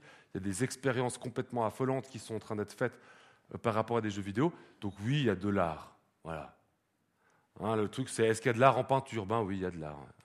Est-ce qu'il y a de l'art en littérature Ben oui, il y a, de l'art. Et de la BD, ben, il y a de l'art aussi. Ben, jeux vidéo, il n'y a pas de raison que les jeux vidéo, ça ne marche pas. Hein. C'est pas parce qu'il y a de l'informatique qu'il n'y a pas d'art. Les photographes aujourd'hui qui sont exposés, ils retouchent leurs photos sur Photoshop, ça reste de l'art. C'est pas, pas grave. Euh, évidemment, comme l'art se définit par la capacité d'utiliser un langage différemment que de manière habituelle, bah, pour comprendre l'art du jeu vidéo, il faut comprendre le langage visuel du jeu vidéo. Sinon, on n'arrive pas à voir ce qui est innovant. On n'arrive pas à voir les nouveaux modèles qui sont proposés. Hein, Stanley Parable, si on n'a jamais joué à un jeu, enfin si on joue à ce jeu où l'avatar nous résiste, si on ne voit pas le type de jeu auquel il fait référence, qui sont ces jeux de résolution d'énigmes où par définition l'avatar nous résiste jamais, ben, on ne comprend pas ce qui est innovant. On trouve ça bizarre. Hein, et on dit, ah, c'est bizarre ce truc qui me résiste, qu'on appelle, on appelle ça la métalepse d'ailleurs. Mais, mais, mais le langage du jeu vidéo suppose d'être compréhensible ou connu pour euh, euh, percevoir la, dimension originale, artistique du jeu vidéo. Donc, comme c'est une fiction, bah, il y a forcément de l'artistique. Par contre, je, voulais rendre attentif à ça parce que je pense que l'enseignement aujourd'hui doit prendre un petit peu acte de ça. Par contre, euh, c'est de la fiction, donc ça peut être instrumentalisé. Alors c'est souvent instrumentalisé spontanément en disant ouais mais tous ces jeunes qui jouent aux jeux vidéo c'est quand même terrifiant etc ce qui est par ailleurs pas vrai hein. euh, mais c'est surtout euh, instrumentalisé par des développeurs hein, les universités qui font ça. Berkeley est spécialiste dans les, serious games. Je sais qu'il y a pas mal d'universités ou d'écoles de hautes écoles en Suisse qui ont des départements de développement de serious games. Alors des fois c'est bien hein, on voit la planète avec l'écologie comme ça. Alors on, comprend que si on tue des arbres c'est pas bien mais ça on le sait déjà mais, mais on joue donc ça va. Euh, sauf qu'il y a un ensemble de jeux vidéo qui peuvent passer des modèles et qui sont problématiques. Et pourquoi je voulais parler des serious games Parce que ça me permettra de m'arrêter ici. C'est que la, propagande, euh, l'apprentissage de la propagande, elle peut se passer dans un jeu sérieux qui n'est pas très intéressant. Vous voyez, ça, ça, c'est pas très funky. Hein. Enfin, si vous jouez à ça, vous dites, bon, ok. Ça, c'est un peu plus déjà. C'est un peu le problème de ce jeu. C'est trop proche de plein d'autres jeux pour que vous ne voyez pas trop le problème. Mais après, ce qui se passe, c'est qu'évidemment, dans un jeu vidéo où vous êtes de plus en plus de développeurs qui jouent, euh, qui et qui doit être rentable, bah, vous allez commencer aussi à, pouvoir générer des jeux vidéo qui vont développer des scénarios. Il y a hein, la mimésis, c'est ça. On développe des scénarios, on va, faire que le joueur il va jouer, il va apprendre des choses. Et comme il va apprendre beaucoup de choses, en fait, bah, dans, les choses qu'il va apprendre, parfois, il va être de l'ordre de la propagande, parfois, il est dans des, espèces de raisonnements subversifs, etc. Moi, je me rappelle quand j'étais enfant, euh, euh, mes parents, qui étaient des gens cool, plus ou moins, ils disaient quand on, quand on lisait des romans à l'école, ils disaient on aimerait bien lire avec vous pour savoir ce que vous lisez. Hein, on sait ce qui se passe. C'est quoi ce machin, Nietzsche, le Clésio, on ne sait pas ce que c'est. Bon, ben on va lire avec vous, comme ça on peut vaguement comprendre ce que vous lisez. Parce qu'on ne sait pas, il y a eu quand même des profs qui se sont fait avoir parce qu'ils ont fait lire des trucs tarés à leurs élèves. Idem pour la BD ou pour le manga. Je ne sais pas s'il y a beaucoup de parents qui lisent des mangas avec leurs enfants, mais c'est conseillé. Hein. Souvent, les mangas, euh, c'est quand même plutôt un peu trash. Euh, bah, le jeu vidéo, c'est bien de jouer un peu avec les enfants. Quoi. c'est quand même bien de savoir à quoi ils jouent. Parce que vous ne savez pas ce qu'ils sont en train de faire. C'est pas qu'ils vont faire un truc de mal, eux, parce qu'ils jouent, c'est cool de jouer. Par contre, évidemment, dans la question des jeux, se pose la question, malgré tout, de savoir vers où on va. Et je pense qu'un jeu, les gens qui jouent beaucoup aux jeux vidéo, ils savent très bien que ça, c'est vachement bien. Vous voyez, ils, savent très bien que c'est vachement bien. Stanley Parable, c'est un mythe dans le monde du jeu vidéo. C'est un mythe. C'est pas un petit truc. C'est pas comparable à GTA V, mais c'est un mythe. Et, un joueur, normalement, au bout d'un moment, il cherche ce genre d'expérience de jeu. Comme un, lecteur de roman, au bout d'un moment, il cherche d'autres expériences de lecture. Et je pense qu'on arrive en 2017 à un moment où ça me paraît important de, faire, de comprendre que le jeu vidéo n'est pas dangereux en soi, que c'est une forme d'art comme n'importe laquelle autre parce que c'est de la fiction, par contre, évidemment, il y a des dangers. Et je pense que pour les jeunes aujourd'hui, ou les moins jeunes qui jouent aux jeux vidéo, il faut arrêter de penser qu'il n'y a pas de danger non plus. Et la littérature est vachement dangereuse. Hein c'est pas un petit truc, la littérature. Le cinéma, c'est vachement dangereux. Regardez les films nazis, par exemple. Hein, c'est vachement dangereux, c'est pas que de la divertissement. Donc les jeunes aussi, ils doivent prendre conscience que ça peut être dangereux, le jeu vidéo. Pas dangereux parce qu'on va commencer à faire n'importe quoi dans le monde réel, mais parce qu'on absorbe des modèles. On les absorbe. Et, ces modèles, ben, à force de les absorber, ben, on les retient. Hein, je veux dire, euh, on voit bien comment ça marche. Et, j'ai l'impression que la question de l'art, c'est une question qui permettrait peut-être de réconcilier un peu parents et enfants, parce qu'il y a beaucoup de parents qui souffrent aussi de ne pas savoir quoi faire avec leurs enfants qui, jouent aux jeux vidéo. Euh, euh, quelque chose qui pourrait réconcilier en disant, bah, tiens, il y, a plusieurs types d'expériences, il y a plusieurs choses, et ces différentes choses peuvent être utiles pour euh, mieux comprendre le monde dans lequel nous sommes aujourd'hui, et puis le monde dans lequel on se dirige, parce que quand vous voyez le nombre de sorties de jeux vidéo qui arrivent sur le marché, vous vous rendez compte qu'on n'est pas prêt de s'arrêter. Et maintenant, ils commencent en plus à être adaptés au cinéma. Donc c'est encore plus, quoi. C'est un peu une stratégie Disney, si vous voulez. Hein, ça va conquérir le monde. Je pense que c'est un bon moment pour, s'y approprier. À mon avis, la question de l'art est intéressante parce qu'elle va montrer plusieurs types de modèles, et plusieurs types de modèles intelligents, nouveaux, dangereux, ou en tout cas euh, qui nous procurent de l'émotion. Voilà, je vous remercie de votre attention et les questions.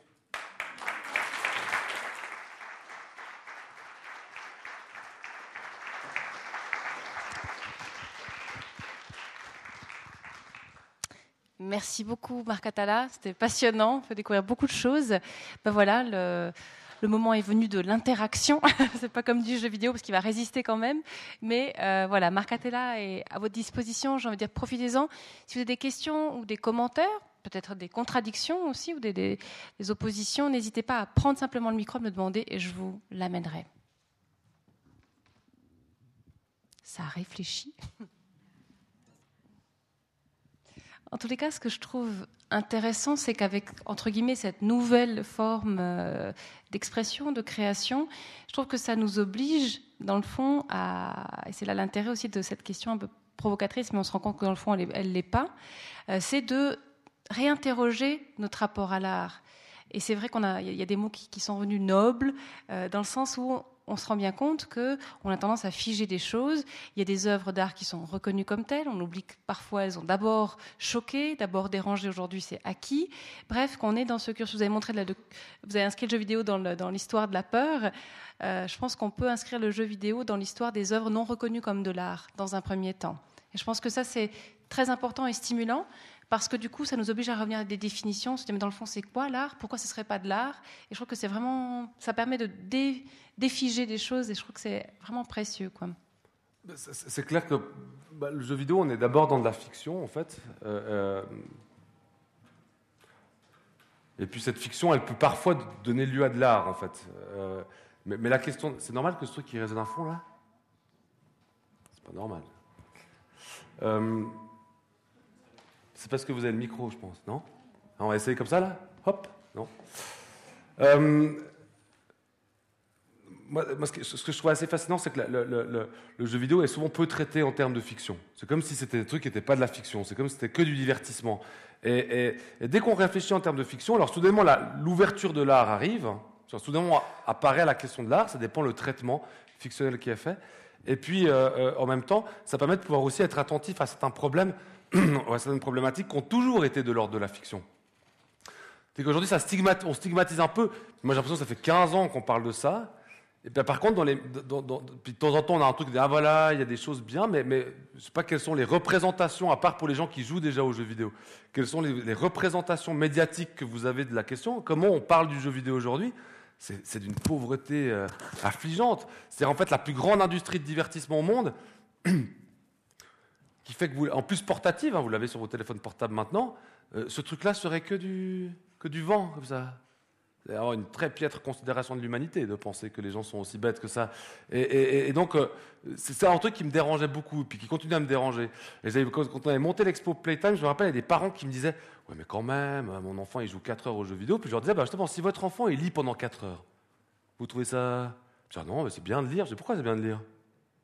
Bah, C'est une activité de modélisation voyez, lire Flaubert aujourd'hui, c'est cool, mais bon, franchement, les modèles d'intelligibilité, il faut faire gaffe. Hein. Si vous faites du Flaubert aujourd'hui dans le monde réel, ça va être compliqué. Hein. Flaubert en a pris plein Non, mais c'est très bien, Flaubert, hein, c'est très bien, très bien. Mais, mais je veux dire, euh, euh, euh, ou alors, il y a un, autre phénomène, c'est, voilà, on joue aux jeux vidéo des années 80, ce qu'on appelle le rétro gaming. Pour dire, c'est quand même bizarre, c'est nostalgique, nostalgique et régressif. Tu vois, quand vous lisez Tintin, c'est, c'est la rétro BD ou? Ah non, mais c'est Tintin. Je dis, pourquoi, si vous lisez une BD des années 40, 30, 40, c'est pas de la rétro-BD Parce que c'est un classique et c'est légitimé. Mais, bah, mais, mais Hergé dessinait pour les enfants. C'était dans les revues d'enfants. Et donc il y a aussi cette espèce de perception, j'arrive, comme si on ne pouvait pas voir ça autrement comme du divertissement. Est-ce que c'est un problème d'étiquette, dans le fond, tout simplement? Pardon? Un problème d'étiquette? Vous avez, parlé, vous avez, parlé, de divertissement, peut-être que ça devrait changer un petit peu de catégorie. Mais c'est souvent apparu dans les nouvelles formes de fiction. C'est-à-dire, en fait, après, aujourd'hui, le jeu vidéo problématique, c'est les jeux vidéo en ligne ou dans les mondes persistants. Les, les, jeux vidéo des années 80-90, ils sont plus considérés comme problématiques, hein, me semble-t-il. Une question ici Oui, bon, merci pour, pour ce super exposé euh, qui, qui est vraiment euh, qui permet de pénétrer dans tout ça pour les gens qui ne sont pas des spécialistes du jeu vidéo. Mais il y a quand même deux choses euh, qui sont euh, dans le jeu vidéo et qui sont assez intéressantes. D'abord, et c'est valable aussi pour tout le monde virtuel, c'est que pour faire marcher le monde virtuel, il faut des conditions matérielles déjà il faut des kilowatts d'électricité, il faut faire des réseaux de lignes de, communication, il faut mobiliser l'attention euh, des gens pendant des heures avec toutes sortes de moyens. Donc ça, c'est pas la même chose que quand on lit Madame Bovary. tout à fait. Et puis, il y a la deuxième chose qu'on avait déjà dans le cinéma et qu'on trouve dans le jeu vidéo, c'est la question du fric. C'est-à-dire que tout ça a tendance quand même, même s'il y a toutes sortes d'initiatives intéressantes et créatives, a quand même tendance à être extrêmement centralisé. C'est-à-dire il y a des puissances extraordinaires de fric qui font marcher le jeu vidéo. Alors tout ça, euh, ça ne veut pas dire que le jeu vidéo est mauvais. Je suis convaincu qu'on peut faire plein de choses avec ça et tout ça. Je n'ai pas de problème là-dessus. Mais je dis, voilà, comment tenir compte de tous ces éléments? Qu'est-ce que ça va donner tout ça? Actuellement, en Suisse, on utilise autant d'énergie électrique pour faire marcher les ordinateurs que pour s'éclairer maintenant. On est arrivé à ça. Bon, euh, comment, comment tout ça, tout ça, ça se fait pas tout seul? Qu'est-ce que vous pensez de tout ça? Bon, peut-être commençons par la question du fric. C'est évident que le jeu vidéo, c'est une industrie. C'est une industrie euh, assez massive en termes de chiffre d'affaires. Il y a effectivement une centralisation assez grande qui se fait. Il y a des grands groupes, hein, l'espèce de, diffuseurs comme ça euh, qui, amènent des jeux vidéo. Euh, étonnamment, ces jeux vidéo euh, sont ceux qu'on voit le plus souvent dans les magasins.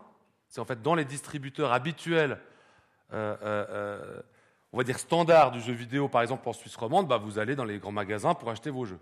Bon, ça c'est le standard. Mais heureusement, il y, a un, truc un peu parallèle hein, euh, qui s'est mis en place quasiment depuis le début, qu'on appelait les hackers avant, et puis maintenant on n'appelle plus ça comme ça parce que c'est un peu has-been de dire hacker. C'est que l'avantage avec Internet et autres, c'est qu'en fait tous les outils de développement du jeu vidéo, on peut les avoir gratuitement sur le web. Autrement dit, n'importe qui peut faire son jeu vidéo. Comme n'importe qui peut écrire un roman. Par contre, tout le monde n'écrit pas un roman, mais n'importe qui pourrait écrire un roman. C'est plus compliqué de faire un film, mais vous pouvez, avec un caméscope qui vous coûte 300 francs, faire un film. Ça ne sera pas du Kubrick, mais ça sera un film. Donc l'expression artistique aujourd'hui, autant dans la bande dessinée que dans la littérature, que dans le cinéma, que dans le jeu vidéo, elle est accessible à tout le monde. Et on a commencé à avoir pas mal de gens développer ces jeux à petit budget, voire pas de budget du tout.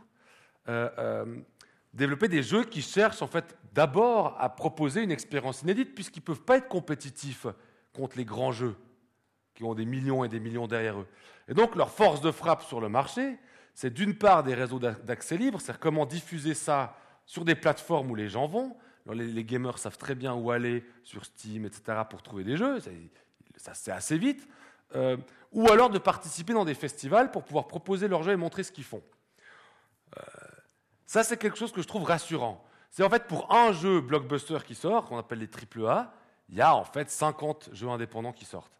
C'est juste que les gens, ils savent pas où les trouver. Si vous devez vous trouver aujourd'hui jeux indépendants, bon, on peut mettre jeux vidéo indépendants sur Google, vous allez en trouver. Mais, mais, mais vous repérez dans la jungle des jeux indépendants, c'est impossible. Alors qu'on a entendu Assassin's Creed, ces espèces de grands jeux vidéo, parce qu'il suffit d'aller chez Manor et on les voit. Voilà, hein. Tandis que tous les autres, on ne sait pas où les trouver. Euh, il y a quelquefois des jeux indépendants qui se font racheter. Ça, c'est le problème des gros sous. C'est arrivé avec Minecraft, qui a été développé par un type tout seul dans son coin, qui s'est dit Bon, les Lego, avec l'argument marketing Lego, c'est avec des briques, faites ce que vous voulez. Ouais, mais il faut les acheter, les briques. Hein et il faut, faire avoir un sacré tas pour pouvoir commencer à faire ce qu'on veut. Hein, les trois boîtes, pas grand-chose. Alors dit bah, je vais faire ça avec les pixels. A créé un jeu on peut construire des blocs, on peut construire tout ce qu'on veut. C'est la première version du jeu. Et donc, on avait plein de briques de Lego, puis on pouvait faire tout ce qu'on voulait. En fait, on pouvait construire dans un univers gigantesque, un univers virtuel, on pouvait faire ce qu'on voulait. Évidemment, c'est un jeu qui a bien marché, ils ont, développé, puis maintenant, c'était racheté par Microsoft. Mais par contre, pendant 10 ans, ça existait sans Microsoft. Et il y a eu des millions de joueurs qui ont joué à ce jeu-là. Et qui ont développé, il n'y avait pas de scénario, on faisait juste que de construire des trucs. Après, ils ont rajouté des zombies, des loups-garous, enfin tout ça. Mais, les, premières versions sont vraiment des, jeux très très standards. Donc ce qui est intéressant avec le jeu vidéo, à mon avis, ce qu'on voit dans la musique, ce qu'on voit au cinéma, etc., c'est qu'il y a un, potentiel de créativité gigantesque, mais dans ces 50 jeux, avant qu'il soit, parmi ces 50, qu'il y en ait un qui soit racheté. En Suisse romande, moi, bah, j'organise un festival qui s'appelle Numeric Games, vous avez invité l'année passée 39 créateurs de jeux vidéo, sûrement, hein, euh, qui, habitent par là, mais personne ne les connaît. Chagata Games, personne ne connaît. Bon, personne, ouais, on s'entend. Euh, peu de personnes connaissent ça. En tout cas, si vous jouez pas aux jeux vidéo, vous ne connaissez pas. Sunnyside Games, vous ne connaissez pas. Enfin, tous ces gars-là, ils font ça chez eux. Ils, ils, travaillent la journée, puis le soir, ils développent. Et puis, bah, leur seule force de frappe, c'est de développer de l'originalité. Et, c'est la même chose que quand vous arrivez chez Payot, je sais pas, vous avez jamais lu de science-fiction de votre vie, vous arrivez au milieu de la science-fiction, vous dites Ah, qu'est-ce que je lis? Normalement, le, réflexe le meilleur, pour éviter de tomber sur le pire, c'est de partir du, rayon. Parce que si vous allez prendre Asimov, c'est l'un des pires écrivains du monde, et des prix de ça, puis ça va être terrifiant. Vous dites, ah, c'est quand même pourri ce truc. Le risque du jeu vidéo, c'est ça c'est je tombe sur le mauvais, et je me dis, c'est quand même pourri. Et je pense que là, il y a quelque chose à faire en termes de, ce jeu indépendant. C'est comme le, le cinéma indépendant ou d'art et d'essai. C'est qu'en fait, on peut se permettre dans le jeu indépendant des choses qu'on ne pourrait jamais se permettre dans un triple A. Donc la question de l'argent, que vous évoquiez, me paraît intéressante, mais c'est aussi finalement la pointe de l'iceberg. Ce qui est bizarre, c'est que c'est la seule qu'on montre. Ce n'est pas la seule qui existe. On sait très bien que dans le cinéma blockbuster, il y a aussi un autre cinéma à côté qui existe. Et c'est le petit film qui a gagné la Palme d'Or à Cannes. Ça, on a compris que ça, c'est intelligent, paraît-il. Euh, euh, donc on a, on a au moins cette clé d'accès. Ah, des super-héros, ça, c'est pas intéressant. Ah, un machin qui parle d'une histoire d'amour qui a, mal fini, ça doit être pas mal. C'est des petites clés d'accès. Le jeu vidéo, souvent, on ne sait pas tellement comment se repérer. Donc ça, c'est pour la question des gros sous. Il y a plus de jeux indépendants qui sont créés que de gros AAA, mais maintenant, heureusement, les gamers aujourd'hui, ils savent se repérer pour aller trouver ces jeux. Et il y a même des gens qui disent, voilà, je me fais un petit blockbuster, ça me vide la tête, hein. ça c'est un truc qui fait partie de l'humain, c'est comme aller voir un match de foot, si on veut bien. Et puis, euh, après, je cherche des nouvelles expériences. Puis ces nouvelles expériences, ça va être ben voilà, Stanley Parable ou bien tel machinarium ou tel autre jeu. Donc je pense qu'il y a aussi des codes euh, de, se repérer dans, un, dans, une culture gigantesque. Et, c'est vrai que, c'est là où peut-être le conflit générationnel est le plus grand. C'est qu'en fait, euh, on a toujours l'impression que, les, que les, gamers ils jouent toujours au même jeu, en fait, ceux qu'on voit dans les magasins. Quoi. Mais au bout d'un moment, à un certain âge, euh, moi je sais que je donne un cours sur les jeux vidéo à l'EPFL. Ils ont tous 20, 22 ans, mais les types, ils jouent plus à ces grands trucs. Bien sûr qu'ils jouent, ils disent Ouais, il y a un nouveau qui est sorti, je sais pas quoi, je me fais un petit Assassin's Creed 12. Et puis ils jouent ça pendant 3 heures, ils trouvent ça marrant. Mais après, ils cherchent des expériences spécifiques. C'est comme quand vous voyez trop de films pas bons, au bout d'un moment, vous cherchez des films bons. c'est la même chose. Donc c'est là où les gros sous perdent, au bout d'un moment. C'est juste que comme il n'y a pas de centralisation des développeurs, bah, évidemment, ils ont chacun. Mais bon, ils font tous ça bénévolement. C'est les seuls types, quand on vous les invite en festival, ils ne vous demandent pas d'argent. Vous dites, ah non, vous m'invitez, moi j'ai envie de vous montrer mon jeu, et puis les gens jouent. c'est la première question. Pour la deuxième question sur les kilowattheures, étonnamment, la fiction a quand même toujours bien fonctionné avec certains paradigmes de constitution du monde. 19e siècle, explosion du roman, comme par hasard, explosion de la presse et des rotatives. Euh, euh, donc finalement, le jeu vidéo, que ce, soit, que ce soit une forme fictionnelle, adaptée au paradigme énergétique de notre temps, c'est un fait. Mais par contre, la subversion peut naître que de l'intérieur. Donc il faut espérer qu'en tout cas, euh, euh, euh, j'ai l'impression que par le biais du jeu vidéo, on peut en tout cas amener une contestation, c'est le côté un peu révolutionnaire, une contestation en termes de ces mêmes paradigmes. Pas forcément énergétique, parce que l'épiphénomène, un truc libéral, etc.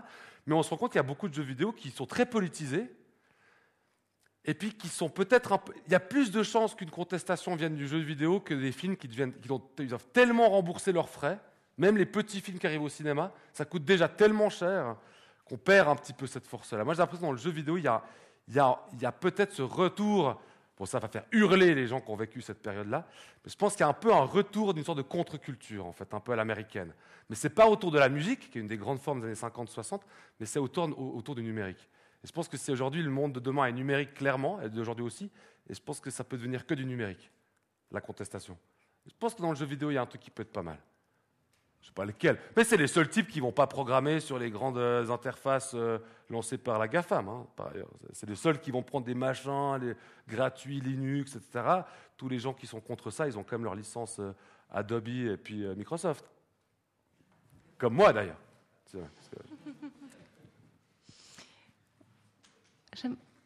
Oui. Pour, pour, enchaîner là-dessus, hein, euh, donc c'est euh, cette, cette, perspective de la subversion enfin, par les jeux vidéo, mais il y a quand même un pas assez grand d'être devant son écran et de jouer enfin, dans un monde fictionnel et de transposer ça dans la réalité. Il y a un pas gigantesque. Mais par contre, ce que je trouve intéressant, c'est que déjà, euh, il existe quand même passablement il existe déjà passablement de regroupements de joueurs. En fait, les gens ne jouent plus tout à fait tout seuls. Bien sûr, vous jouez toujours tout seul. Mais il y a de plus en plus comme de jeux où on joue à beaucoup. alors, ben, pas, pas, côte à côte, mais on, est connecté sur les réseaux. Et puis, euh, euh, euh, il y a pas mal de choses, pas mal, même en Suisse romande, qui est vraiment une toute petite partie de la planète Terre, il y a pas mal de conventions qui se passent où on retrouve les joueurs qui font des grandes LAN parties, jouent à 500, etc. le pas, il est immense, évidemment. Euh, euh, euh, mais il n'est pas plus immense par rapport aux jeux vidéo d'aujourd'hui que, à mon avis, dans les années 60 par rapport au Vietnam, par exemple. C'est à un moment, il faut que ça se lance, quoi. et, moi, j'ai l'impression que, je ne dis pas que ça va se faire, je pense que c'est plus par la littérature. La, littérature, c'est un truc de bobo aujourd'hui. Allez, allez au salon du livre, vous voyez bien. Vous voyez qu'ils au salon du livre. Moi, j'y vais, comme ça, c'est bien, il y a des trucs à boire. Mais il n'y a plus de subversion. Les grands éditeurs parisiens, Gallimard, etc., c'est du, du, pognon. C'est eux qui font le truc. Hein.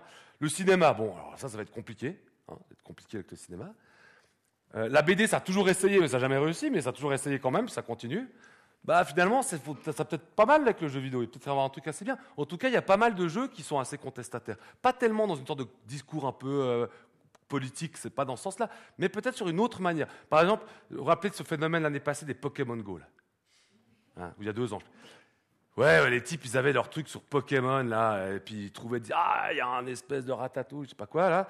Et, euh, les gens, ils ah, c'est quand même bizarre, ces jeunes qui se réunissent. C'est un, jeu euh, vidéo, mais on joue avec le monde réel, c'est en réalité augmentée, donc en fait, soudainement apparaît un, c'est ah, apparaît un, une sorte de Pokémon là sur le siège. Bon, on le voit pas vraiment, mais euh, et on peut le capter comme ça. Bon, c'est un jeu vraiment absurde.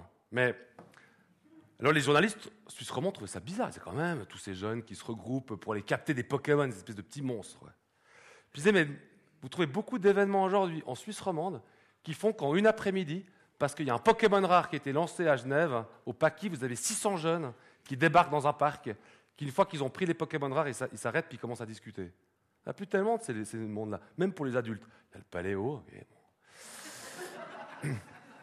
Mais bon, c'est bientôt fini, c'est un truc de quinquagénaire. Donc euh, voilà, le montre jazz euh, sexagénaire. Donc voilà. Et il disait, mais, ok, le jeu, est, le jeu est absurde. Bien sûr que le jeu est absurde. Mais par contre, ce qui est intéressant, c'est qu'il va mobiliser de manière absurde des, gens qui vont se réunir et faire des trucs. Alors, c'est un petit effet de mode. Hein.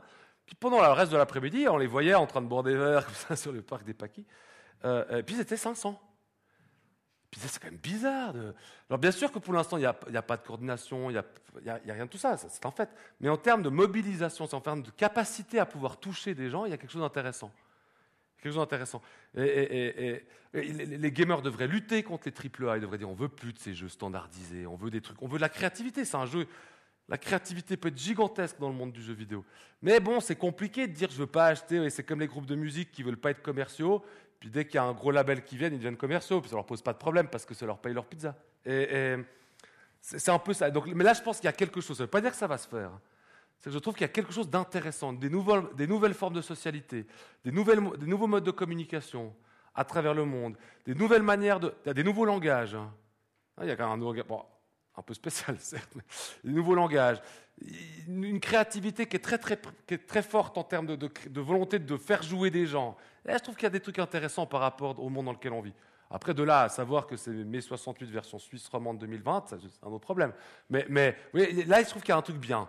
Après, ce que ça va donner, j'en sais rien, je ne suis pas devin. Mais je trouve qu'il y a une, bonne force. Il y a quelque chose d'intéressant. Il n'y a pas que ça.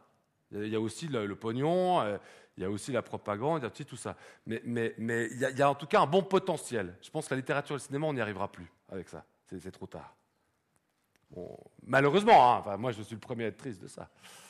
Je crois que pour rester au sein de la culture numérique, on peut aussi, par rapport au thème de la mobilisation, faire un parallèle avec les réseaux sociaux, où il y a de l'hyper-standardisation, où il y a de la haine, où il y a toutes sortes de choses, mais il y a quand même une force de mobilisation. Quand récemment, euh, aux infos, était évoquée l'aventure d'un petit jeune en France qui arrive à, lever 2 millions d'euros, je crois, pour amener de l'aide euh, en Somalie ou en Éthiopie, euh, ou Soudan, je ne sais plus, enfin, bref, dans un pays qui en, avait, qui en a cruellement besoin.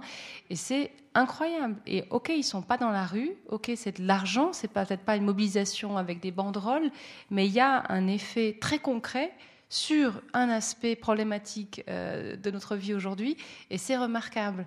Donc je pense qu'il y a, avec l'effet euh, de, buzz, de, viral, hein, vraiment proprement viral, une force de frappe positive qui peut être vraiment impressionnante. Bah, je trouve que l'exemple des réseaux sociaux est bien parce qu'autant vous avez des gens qui vous expliquent à quel point ils ont mal aux pieds, ce qui intéresse finalement la communauté humaine, comme on le sait bien, et euh, donc autant vous avez ce truc complètement absurde, on vous dit, ah là, machin, euh, euh, euh, autant vous avez effectivement cette capacité très rapidement à toucher du monde.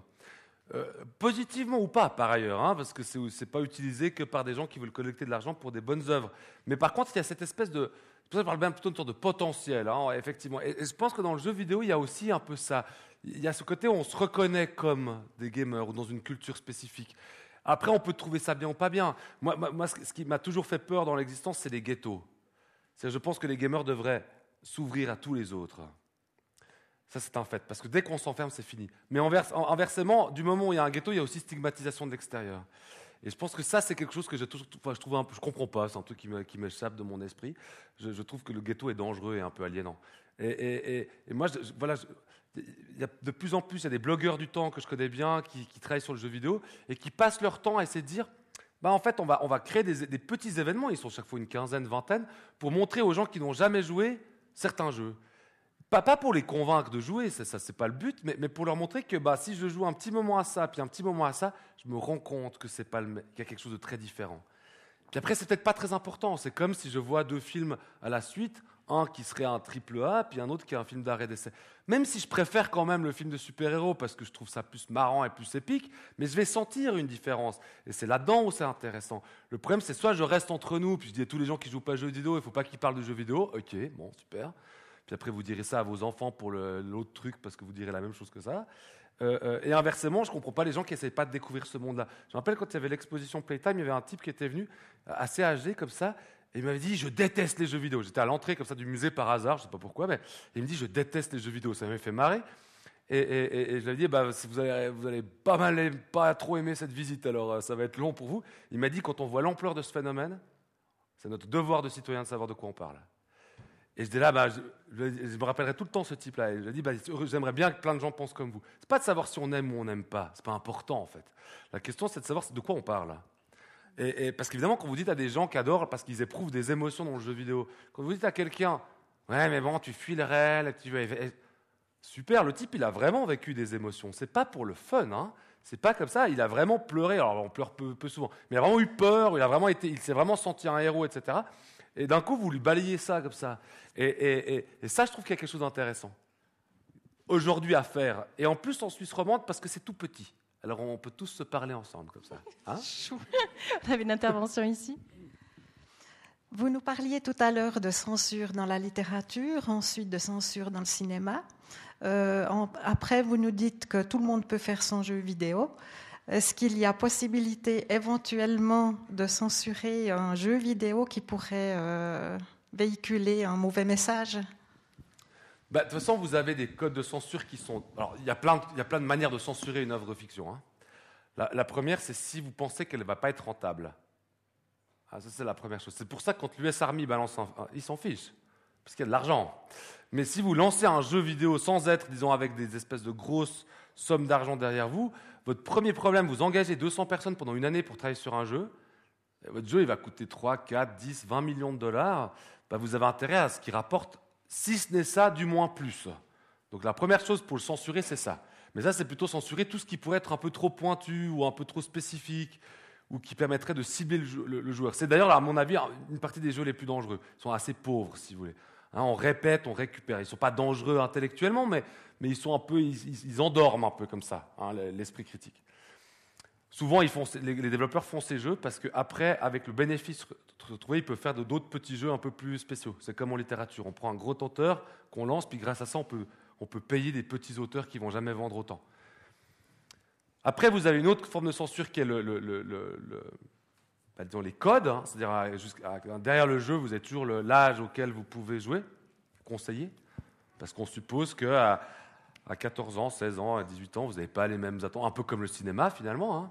Euh, euh, évidemment, étonnamment, la littérature est souvent la, forme de fiction qui est la moins censurée. Vous pouvez n'importe quel enfant peut acheter n'importe quel roman, quasiment. Euh, ce qui est assez surprenant. Et puis, la question des serious games est compliquée, parce que le problème du jeu vidéo, c'est que, du serious game, c'est que vous achetez pas ce jeu. Vous allez sur des sites. Donc en fait, on peut toujours dire, la législation Internet, elle est quand même compliquée. Hein. N'importe qui peut accéder à un, site pornographique, à un site de violence, à un site de jeu. Enfin, après, c'est les parents qui doivent mettre des limites. Euh, sauf que beaucoup de parents ne savent pas comment limiter l'accès à leurs enfants, enfin l'accès à Internet à leurs enfants, etc. Ils mettent pas, ils disent ouais, mais bon, il ne sait pas aller là-dessus, quoi. Mais bien sûr qu'il sait. Euh, donc c'est peut-être plus que la censure, je pense que ce qui est important, c'est que les parents soient au courant. Alors je parle plutôt des enfants, parce que les adultes sont censés pouvoir faire la distinction entre les choses. Euh, si vous n'êtes pas au courant qu'il y a ce genre de jeu qui existe, bah, évidemment, vous n'allez pas être attentif à la censure, et puis vous n'allez pas être attentif à contrôler ce que vos enfants font. ça, c'est peut-être le premier problème. Il ne faut pas oublier que les parents ont cette responsabilité jusqu'à la majorité des enfants. Euh, enfin, la majorité de l'âge. Hein. Et souvent, un peu, on les laisse un peu parce qu'on ne sait pas très bien ce qu'ils font. Quoi. Sauf que le problème d'Internet, c'est que c'est dangereux de ne pas regarder pour ne pas savoir ce qu'ils font. Il y a beaucoup de choses sur Internet. il y a des trucs bizarres comme le jeu vidéo, mais bon, un jeu vidéo de propagande, ça va. Hein. Il, y a, des sites beaucoup plus dangereux que des sites euh, de, jeux vidéo de propagande. Euh, mais ça, c'est un, des, vrais problèmes qu'est la, législation d'Internet. Vous ne pouvez pas avoir de législation centralisée d'Internet. Aujourd'hui, c'est quasi pas possible. Donc finalement, non. Mais euh, à mon avis, l'éducation au sens des parents, mais aussi de l'école, je pense que l'école, il ne faut pas qu'elle se distancie de ça non plus. Hein. Je ne comprends pas qu'on n'apprenne pas aux enfants, enfin je sais que les parents sont contre, mais il faut qu'ils apprennent à utiliser une tablette ou Internet, parce qu'ils vont l'utiliser un jour. Et puis beaucoup plus vite, bah, vous voyez, les enfants à 4 ans, ils ont les téléphones portables dans les mains. Hein. c'est pas. oh, mais, euh, ouais, mais c'est pas bien les écrans. mais, surtout, dites pas ça. moi, je, suis papa d'un petit garçon, qui est le plus beau garçon du monde. Mais bon. Euh, euh c'est le mien. bah, il peut aller sur YouTube comme il veut, sans que je me rende compte, en fait. Il va cliquer, il a compris qu'il y a des icônes là, il a, ah, hop, c'est rouge. Puis il arrive là, il prend l'historique, il a compris qu'il il se passe il trois fois la touche en bas, il tombait sur les chevaliers zodiaques, ce qui est cool. Et euh, paf, il lance le truc. Donc, et puis là, il, puis, voilà, il a 5 ans. donc, euh, donc, le jour où il voudra aller voir, je pas, des sites néo-nazis, parce que par hasard, il sera tombé dessus. C'est des pop-up qui passent, il est là-dessus, il arrive sur des machins thaïlandais, qu'il renvoie ça se fait en trois secondes. Est-ce que, mon, rôle, c'est de tout bloquer ou c'est de lui apprendre à, naviguer? Euh, C'est beau ce que je dis. non, ouais, ça. La censure, c'est vraiment le cas extrême. Je pense qu'on doit d'abord apprendre à faire la distinction. Après, évidemment, à, certains âges, vous ne pouvez pas montrer tel type de jeu. C'est un fait. Mais, mais quand j'étais à sort à 18 ans révolu, comment vous voulez empêcher que vos enfants, quand ils vont jouer chez leurs copains, vous ne pouvez rien faire. Donc autant leur apprendre à décoder ça, plutôt que les empêcher à jouer à GTA V. Après, à 6 ans, vous ne voulez pas jouer à GTA V, vous jouez à Mario, parce qu'il y a plein de couleurs. Donc ça, ça va, il y a une sorte de régulation naturelle. Mais, je pense qu'on est plus là-dedans que dans la censure un peu, un, peu, un peu brutale, qui peut arriver, mais qui est à mon avis un peu plus complexe, surtout avec Internet. On a une dernière question ici. Merci. bonsoir. Bonsoir. Euh, j'ai euh, en général un euh, problème de comprendre ce que c'est l'art. Parce que j'ai euh, beaucoup fois réfléchi. Et je comprends et je ne comprends pas. Et il y a un épisode qui m'a resté dans la tête, c'était quand je suis arrivé en Suisse. J'ai habité à Fribourg. Je ne connaissais pas une ville comme il faut. J'avais beau des amis. Alors, euh, c'était un matin et dimanche. Je me suis réveillé très tôt, puis euh, je suis allé vers Centerville pour boire un café. Puis je suis arrivé à un certain moment à un parking qui, était, qui est encore il est là, toujours à côté de la gare. Et puis quand je suis entré dans le, dans le parking, depuis la roue qui vient de Grand Principal, je me suis trouvé devant 200, euh, 300 personnes qui étaient nous, qui étaient par terre. Et puis, je me suis arrêté là, puis vraiment j'ai eu peur. J'ai pensé que c'était la fin du monde. Et puis, je voyais un type qui avait un grand photographe qui prenait des photos. Alors, je, n'ai pas osé de traverser, j'ai parti à, où je suis arrivé. Bien, à un certain moment, euh, je suis, j'ai fait retour après quelques minutes. Je voyais toutes les gens qui étaient en train de s'habiller. Puis, je suis allé vers quelqu'un et j'ai demandé, j'ai dit, mais euh, qu'est-ce que vous faites là? Il dit, oui, on faisait euh, des photos artistiques. Alors, moi, c'était je n'arrivais pas à comprendre. J'ai dit, mais comment c'est là possible? 200, 300 personnes Nous, qui un type qui, avec ça, on a ma chambre, des photos, et puis on l'appelle. À... Alors, euh, est-ce qu'il n'y a pas un risque de pénaliser, et banaliser? Parce que c'est euh, un art, par exemple la politique, la littérature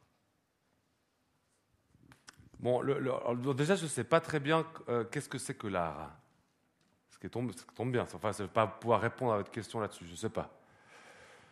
Je ne sais pas parce que euh, c'est sûrement un ensemble de facteurs et euh, en plus, la, les définitions de l'art varient avec le temps. En fait ce qui est art, artistique pour nous aujourd'hui n'est pas ce qui était artistique au 18e par exemple ou au 19e, étonnamment. Après, qu'il y une banalisation, ça paraît relativement compréhensible. Il y a une banalisation assez facile de pas mal de choses, finalement. Euh, moi, ce que j'aime bien penser en termes d'art, mais c'est très restrictif, et puis c'est un point de vue qui est, complètement assumé, mais que par moi, euh, euh, c'est que dans l'art, il y a une technique. Hein, le terme art provient de la technique grec. Hein, la technique, et autant les beaux-arts que la technique technique.